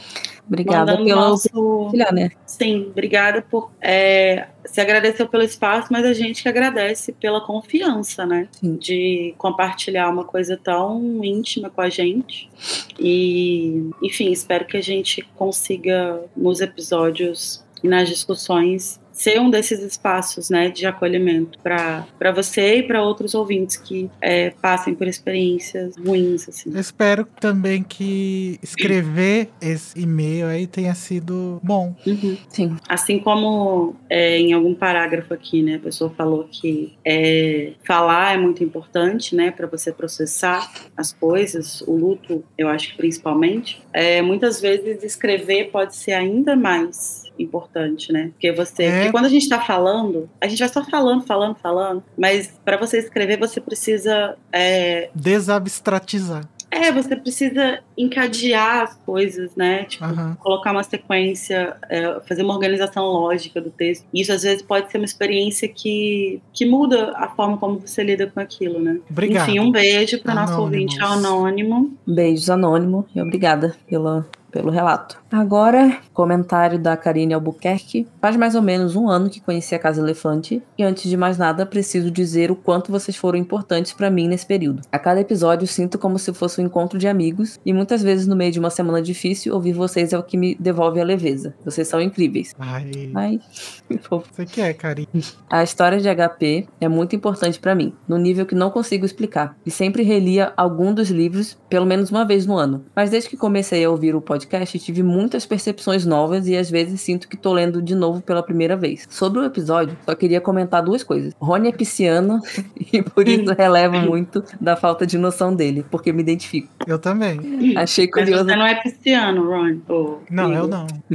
Achei curioso também vocês comentarem o fato do, do Dumbledore nunca ter falado para os membros da, or- da Ordem o porquê dele acreditar tanto na mudança do Snape. Isso acabou fazendo com que a maioria não confiasse no Snape plenamente. Fiquei pensando sobre isso e, sinceramente, acho que mesmo que ele falasse, ainda haveria desconfiança. Afinal, o amor do Snape pela Lilian é o que faz o Dumbledore confiar, porque ele acredita que não tem nada mais forte que o amor. Ai, perdão. Saúde. Obrigada. Mas acho que nem todos conseguiriam acreditar nisso, principalmente por Verdade. não ter sido correspondido e tal. Faz por isso, sentido. talvez ele nem fale por isso, né? É verdade. Porque talvez até pessoas como, sei lá, o Sirius, por exemplo, iam desconfiar mais ainda do Snape, né? Tipo assim, caralho, o cara é stalker. Sim. É, e assim, né? as- As pessoas não gostavam do Snape. E acho que qualquer coisa, qualquer revelação seria, tipo, um motivo mais pra não gostar. Eles não iam mudar de ideia. É lá. verdade. Sim. É, onde é que eu parei? E ainda seria um ponto fraco do Snape que todos conheceriam, inclusive o Voldy. Então passo Uhum. esses dois panos e é isso aí. Se erraram, foi tentando acertar. Sempre. Se tem uma coisa que a gente pode dizer sobre esses dois personagens, é que as únicas vezes que eles erraram foi tentando acertar. Não, do Snape não, Lari. Ai, amigo, deixa eu brincar. Cite 12 erros do Snape. Que não Gente, foram 12 tentando acertar. É. Ah, cheguei no podcast de vocês através do meu primo, Ageu Albuquerque. Manda um beijo pra ele, por favor. Beijo, Beijo Ageu para o seu Albuquerque. primo, Ageu Albuquerque. Beijo, Gil. Você e a sua prima também. Que bonito, primo. É, primos A, a instituição Primos ainda existe forte. Primos que aparentemente não são primos que nem o Sirius e a Belatriz. Então, Ai, graças a por Deus. favor. Bom, então eu vou ler o próximo que era da Carol, né?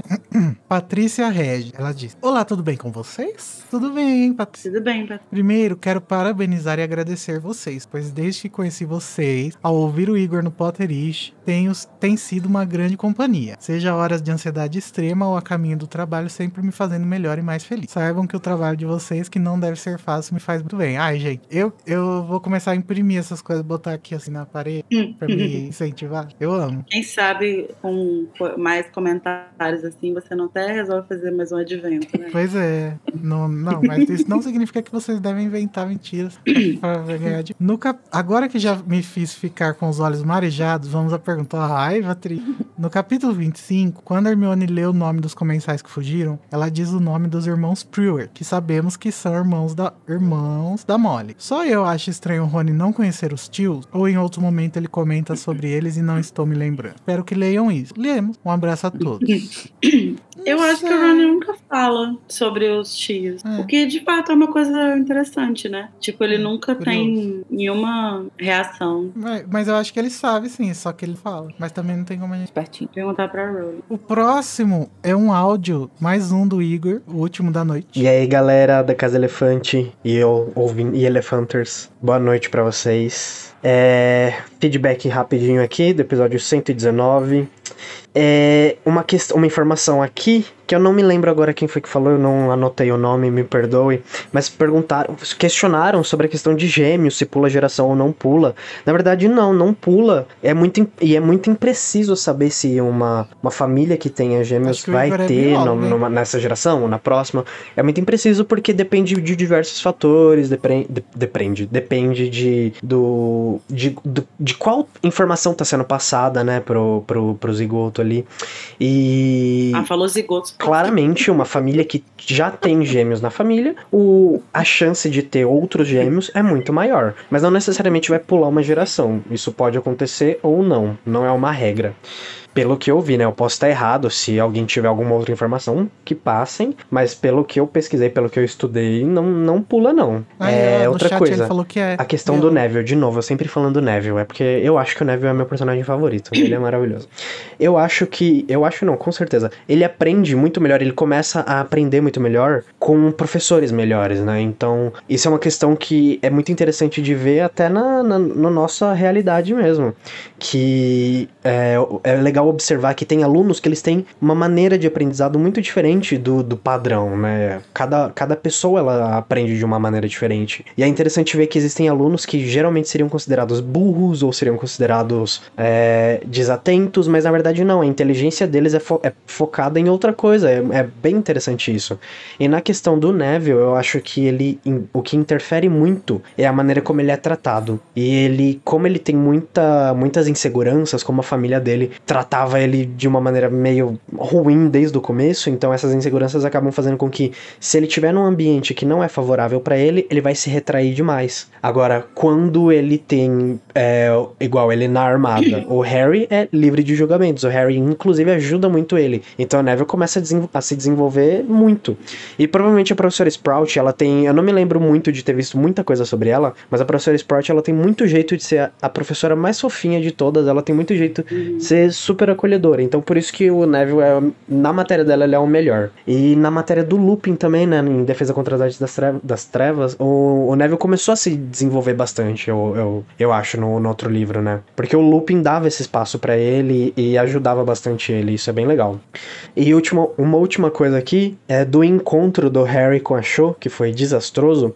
Eu achei o Harry muito egoísta quando a Cho falou que precisava conversar e o Harry falou: Mas eu, eu não preciso conversar, porque eu já conversei com o Rony Hermione. Claro que ele não falou isso de maneira egoísta, in- intencionalmente, mas, tipo, ele não viu o lado dela, que ele tinha com quem conversar, mas ela não. Então, coitada, ela precisava desabafar, né? E ele não, ele falou, ah, eu já conversei com o Rony Hermione, acabou, pra mim eu não preciso mais falar. Mas, na verdade, ele precisava, com certeza, né? Visivelmente ele precisava. Mas, enfim, ele, eu achei ele egoísta, mas tudo bem, né? Justificado, eu, eu entendo o lado dele. E é isso, galera. Amo vocês. Beijão. Tchau. Beijo e Beijo, Igor. É, esse negócio do Neville é, é interessante pra pensar so- sobre educação, né? Porque ele é Sim. realmente um menino que foi abandonado por todos os professores, né? Até pela Minerva. Sim. Basicamente, o que o, o que o Igor tá falando no áudio é que o Neville precisa de reforço positivo. Sim. É isso.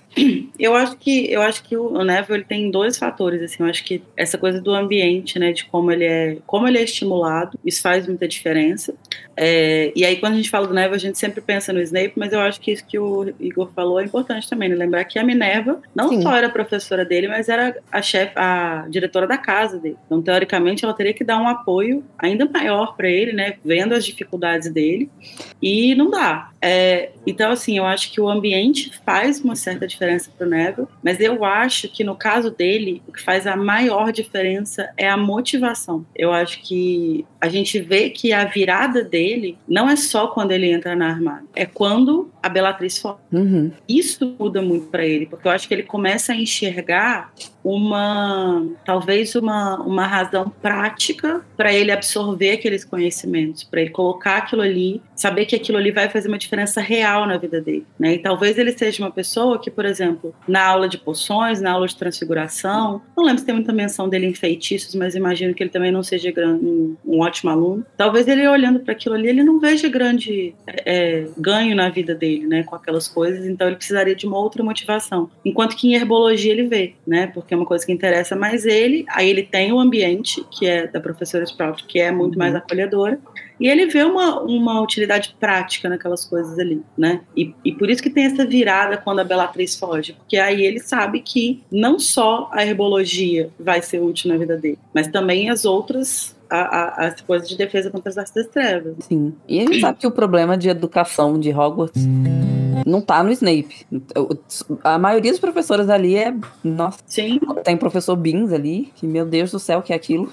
Aí, e a Minerva, assim, é, não é uma professora acolhedora. Uhum. Ela é, é justa, na maior parte das vezes, é, enfim. Não, Quando ela não tem faz. paciência, ela colhe, mas aí. É, mas assim, acolhedora, aquela presença. É, assim, né, que, que, que te inspira a- Divas buscar que aquela inspiram. pessoa. Ela não é, É, uma diva que já funciona pra Hermione, né? A Hermione já Sim. bate o santo dela com a Minerva mais. Mas o, o- E alunos são assim, né? Alunos são pessoas diferentes, que precisam de coisas diferentes, são estimulados por coisas diferentes. Então, sim. é, o Neville precisa, né, de uma coisa, né, uma, uma professora, um professor mais acolhedor, como é a Sprout. E engraçado, né? Como é que o Neville é no trato de criaturas mágicas? A gente não sabe também, né? Tipo, se ele vai bem, se ele vai mal. Não, Mas, porque curiosidade. é, seria talvez uma coisa que poder, pudesse interessar ele, né? Sim, e o Hagrid, enfim, é aquele paizão. Sim. mãezona. Mas é. Mãe dona. Mas, não. Mas até pensando essa coisa da Minerva, né? É, é talvez. Não sei, porque a Minerva, ela, ela tem. Ela é uma. Ela me parece ser uma ótima líder, assim, mas ela não tem essa coisa muito de abraçar as pessoas, né? Acho que a forma da Minerva de cuidar das pessoas é de fazer coisas práticas. Sim. Não é de, ah, eu vou sentar, conversar e não sei o quê. Uhum. É fazer coisas, é, é Sim. muito prático. Mas talvez, assim, é, a forma como ela age com o Harry no quinto livro, quando ela vê que o Harry está sendo é, é, pessoalmente perseguido pela, pela Umbridge, e aí ela, ela assume a causa do Harry, né? Tipo, você vai ser auror, nem que seja a última coisa que eu faça na minha vida, não sei o quê. Talvez ela devesse ter tido essa postura com o Neville em relação ao Snape, sabe? De, tipo É. assim, pô, o Snape é colega de trabalho dela não sei quanto tempo. Põe, põe ele na parede, sabe? Fala, ó, deixa esse moleque em paz. Sabe? É. Às vezes ela não precisa ser a pessoa que acolhe o Neville, mas talvez ela pudesse ter sido a pessoa que intimida quem intimida ele. Comprar a briga, né, do Neville. Comprar a briga, sabe? Ela não é, ela não é mãezona de tipo, ai, vem cá, vamos conversar, vou te abraçar. Não, mas ela poderia fazer esse papel dela que ela faz com a Umbridge, né? Esse embate. Uhum. Ela poderia ter feito isso com o Snape, talvez. E talvez isso pudesse ter mudado um pouco da experiência do, do, do Neville. A gente Talvez não- o Snape ficasse mais puto e ficasse pior. Mas Talvez é ela pensou isso, né? talvez ela pensou, ah, se eu me meter vai ser pior. É. A gente vê também esse lado da Minerva com a, com a Trelawney, né? Ela não morre de amores pela Trelawney, mas assim, quando ela vê a Trelawney lá sendo humilhada, Uhum. ela fala, não, verdade. peraí, vem cá, vou, te amo Dumbledore e tal. E, e é essa coisa É. de resolver, né? Vamos resolver isso aqui. A Minerva é justa, né? O Neville, sendo burro, tava irritando ela, ela foi lá, deu um pescotapa nele. Mas vamos ver agora os áudios da Ana Cristina, que ela mandou no Instagram. Oi, gente, eu tô mandando esse áudio com um pouco de vergonha. É, eu vou quê? Dar os meus dois centavinhos aí na ajuda de passação de pano pra cima do Lockhart, porque eu Nossa. acho que, assim, ele é uma What? pessoa totalmente egocêntrica e narcisista, quando a gente conhece ele com memória, e sem memória ainda tem traços disso, né? Mas aí eu lanço um questionamento: quanto disso é dele mesmo? E quanto disso é dele com a memória limpa e recebendo alguma tratativa, talvez aí diferenciada no hospital aí dos bruxos? Porque assim, a gente vê que no Verdade. começo da saga, quando o Harry era pequenininho entrou em contato com o mundo bruxo, que todo mundo sussurrava, e os professores é, têm uma tratativa diferente pra cima dele. E eu acho que talvez as enfermeiras e as poucas pessoas que mandam carta pra ele, que entram em contato com ele, é, fi- então assim, basicamente, quanto e acho que, que, cortou disso o áudio dela. que Mas é dele e quanto que é, é, das pessoas que estão ao redor dele. E ele tendo informação do mundo externo, daquela moça lá que fica ainda mandando carta pra ele. Então, assim, eu acho assim que intelectualmente ele nunca foi uma pessoa assim, né, muito inteligente. E eu acho que imagina ele sem, sem memória. Então, assim, eu acho muito difícil ele ter é, uma mudança total. E eu acho que ele ter essa, sentir essa satisfação de dar aos, os autógrafos, escrever o próprio nome, eu acho que um pouco disso é a memória muscular e talvez um pouco também é dele lembrando de alguma coisa da satisfação, da sensação de satisfação que ele tinha quando ele autografava. Então eu acho que isso daí é, é uma coisa que é, ele sempre vai ter com ele, como a mãe do Neville, de tipo entregar balinhas pra ele. É, são casos que a gente tem empatias em níveis diferentes, mas basicamente a mesma coisa, né? No quesito da memória e tal, né? Agora vamos falar de legilimência e oclumência. É, sobre a forma de ter um aprendizado dessas áreas aí, né, de invasão ou proteção mental, é, fica aí o meu questionamento. Será que pessoas que são mais retraídas, que passaram bullying, é, por bullying, que, tive- que teve que se fortalecer mais emocionalmente, ter mais inteligência emocional, talvez elas não sejam melhor é, aprendizes ou mais aptas é, no ramo da oclumência? E pessoas que são mais expansivas, é, entre aspas, entronas, não sejam mais aptas para a legilimência? É, e será que o Harry, ele não seria uma pessoa mais apta à legilimência do que a oclumência? E se talvez o Snape ele tivesse. Então, será que se o Snape ele não tivesse ensinado o Harry na, na arte da legilimência na frente do que na oclumência? Eu sei que a oclumência era o ponto principal para não deixar o Voldemort entrar no bagulho. Mas assim, e se é, a minha teoria tivesse certa e ele conseguisse uma gratificação mais rápida e com isso confiasse mais no Snape e aí conseguisse desenvolver mais esse lado oclumente, que tipo, não é o ponto, não é o ponto principal do Harry. Nossa, eu achei profundo. Eu achei interessante, mas eu acho que o Snape desbanca essa teoria, porque ele não tem inteligência emocional. Não, gente, o Harry sofreu bullying. É. É, O Harry eu sofreu bullying desde cedo. Então, Eu acho que talvez pensar coisa de pessoas mais introspectivas terem facilidade para oclumência, ok. Mas eu acho que associar isso a bullying, a inteligência emocional, talvez já não, não seja o caminho, porque os casos que a gente tem no livro, nenhum deles é, é Não encaixou. bate, assim, eu acho. Acho que não encaixa. Mas essa coisa da introspecção talvez faça sentido sim, né? De você seja uma pessoa que tá tão acostumada a se fechar, que Uhum. se fechar magicamente é só mais uma habilidade ali que você desenvolve com uma certa facilidade. É, o Harry, ele realmente tem dificuldade de se fechar, né? Porque. Sim. É, É por um livro que- aberto, né, o menino? É, por isso que Você ele. abre e lê o bel prazer. Por isso que ele grita, né? Porque ele, realmente ele não consegue deixar as coisas muito guardadas.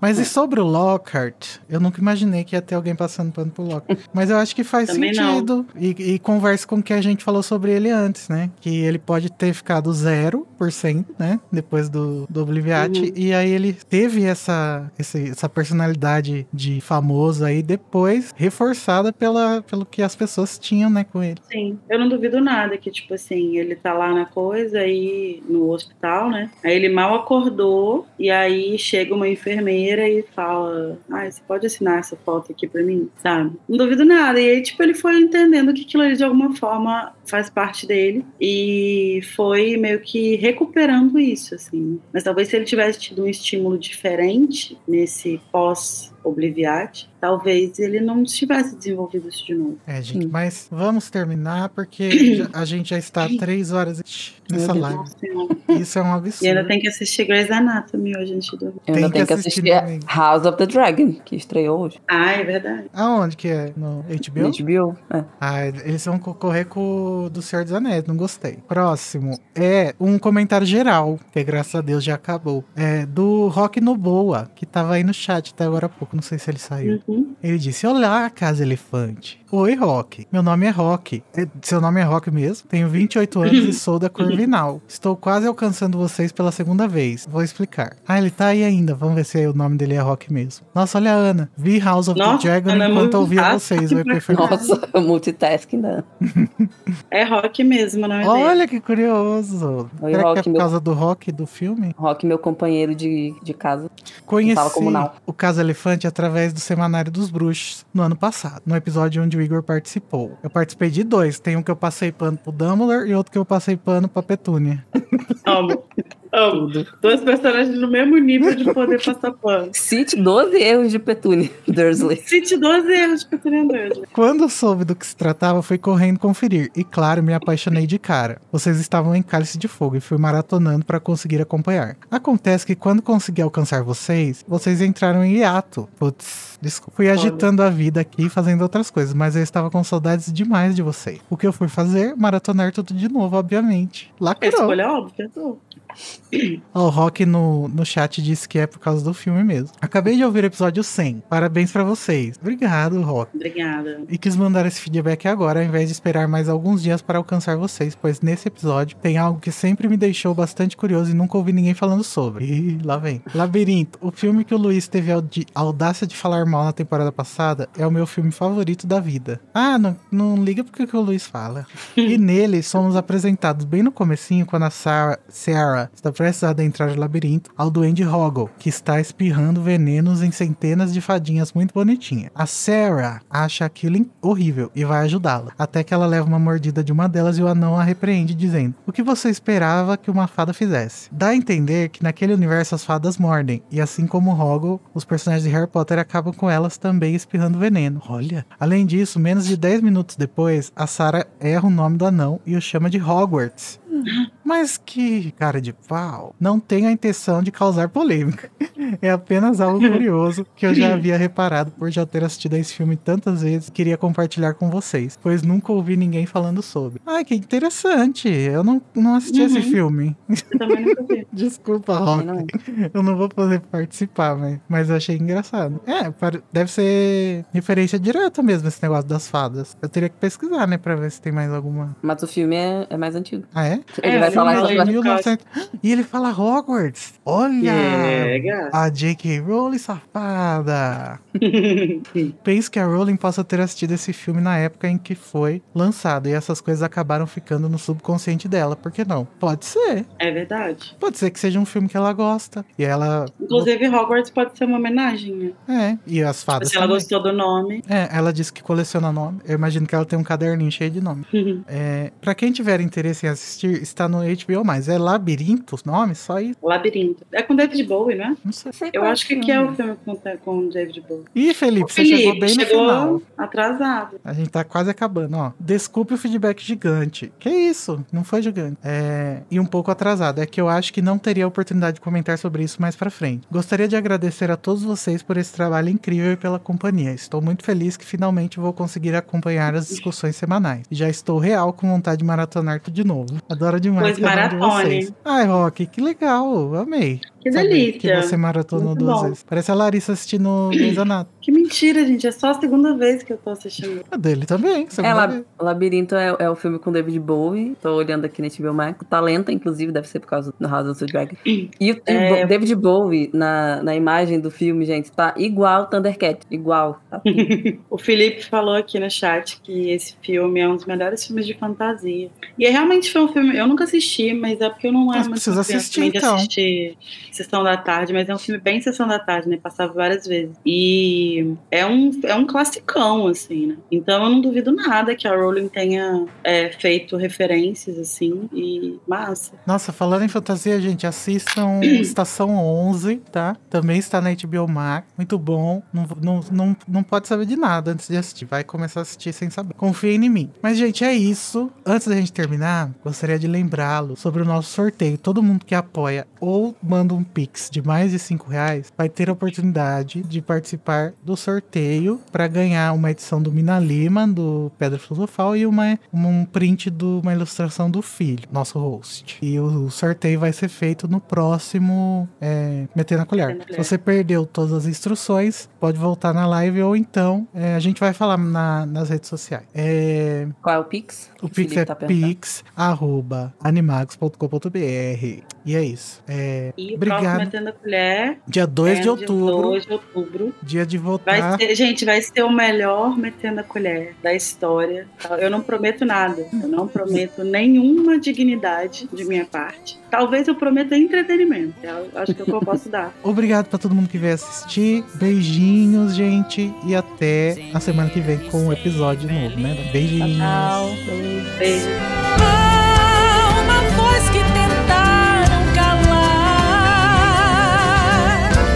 mas essa estrela não vai se apagar. Ilumina o Brasil da esperança. Com fé no futuro melhor eu vou. Sem medo de ser feliz, quero ver chegar.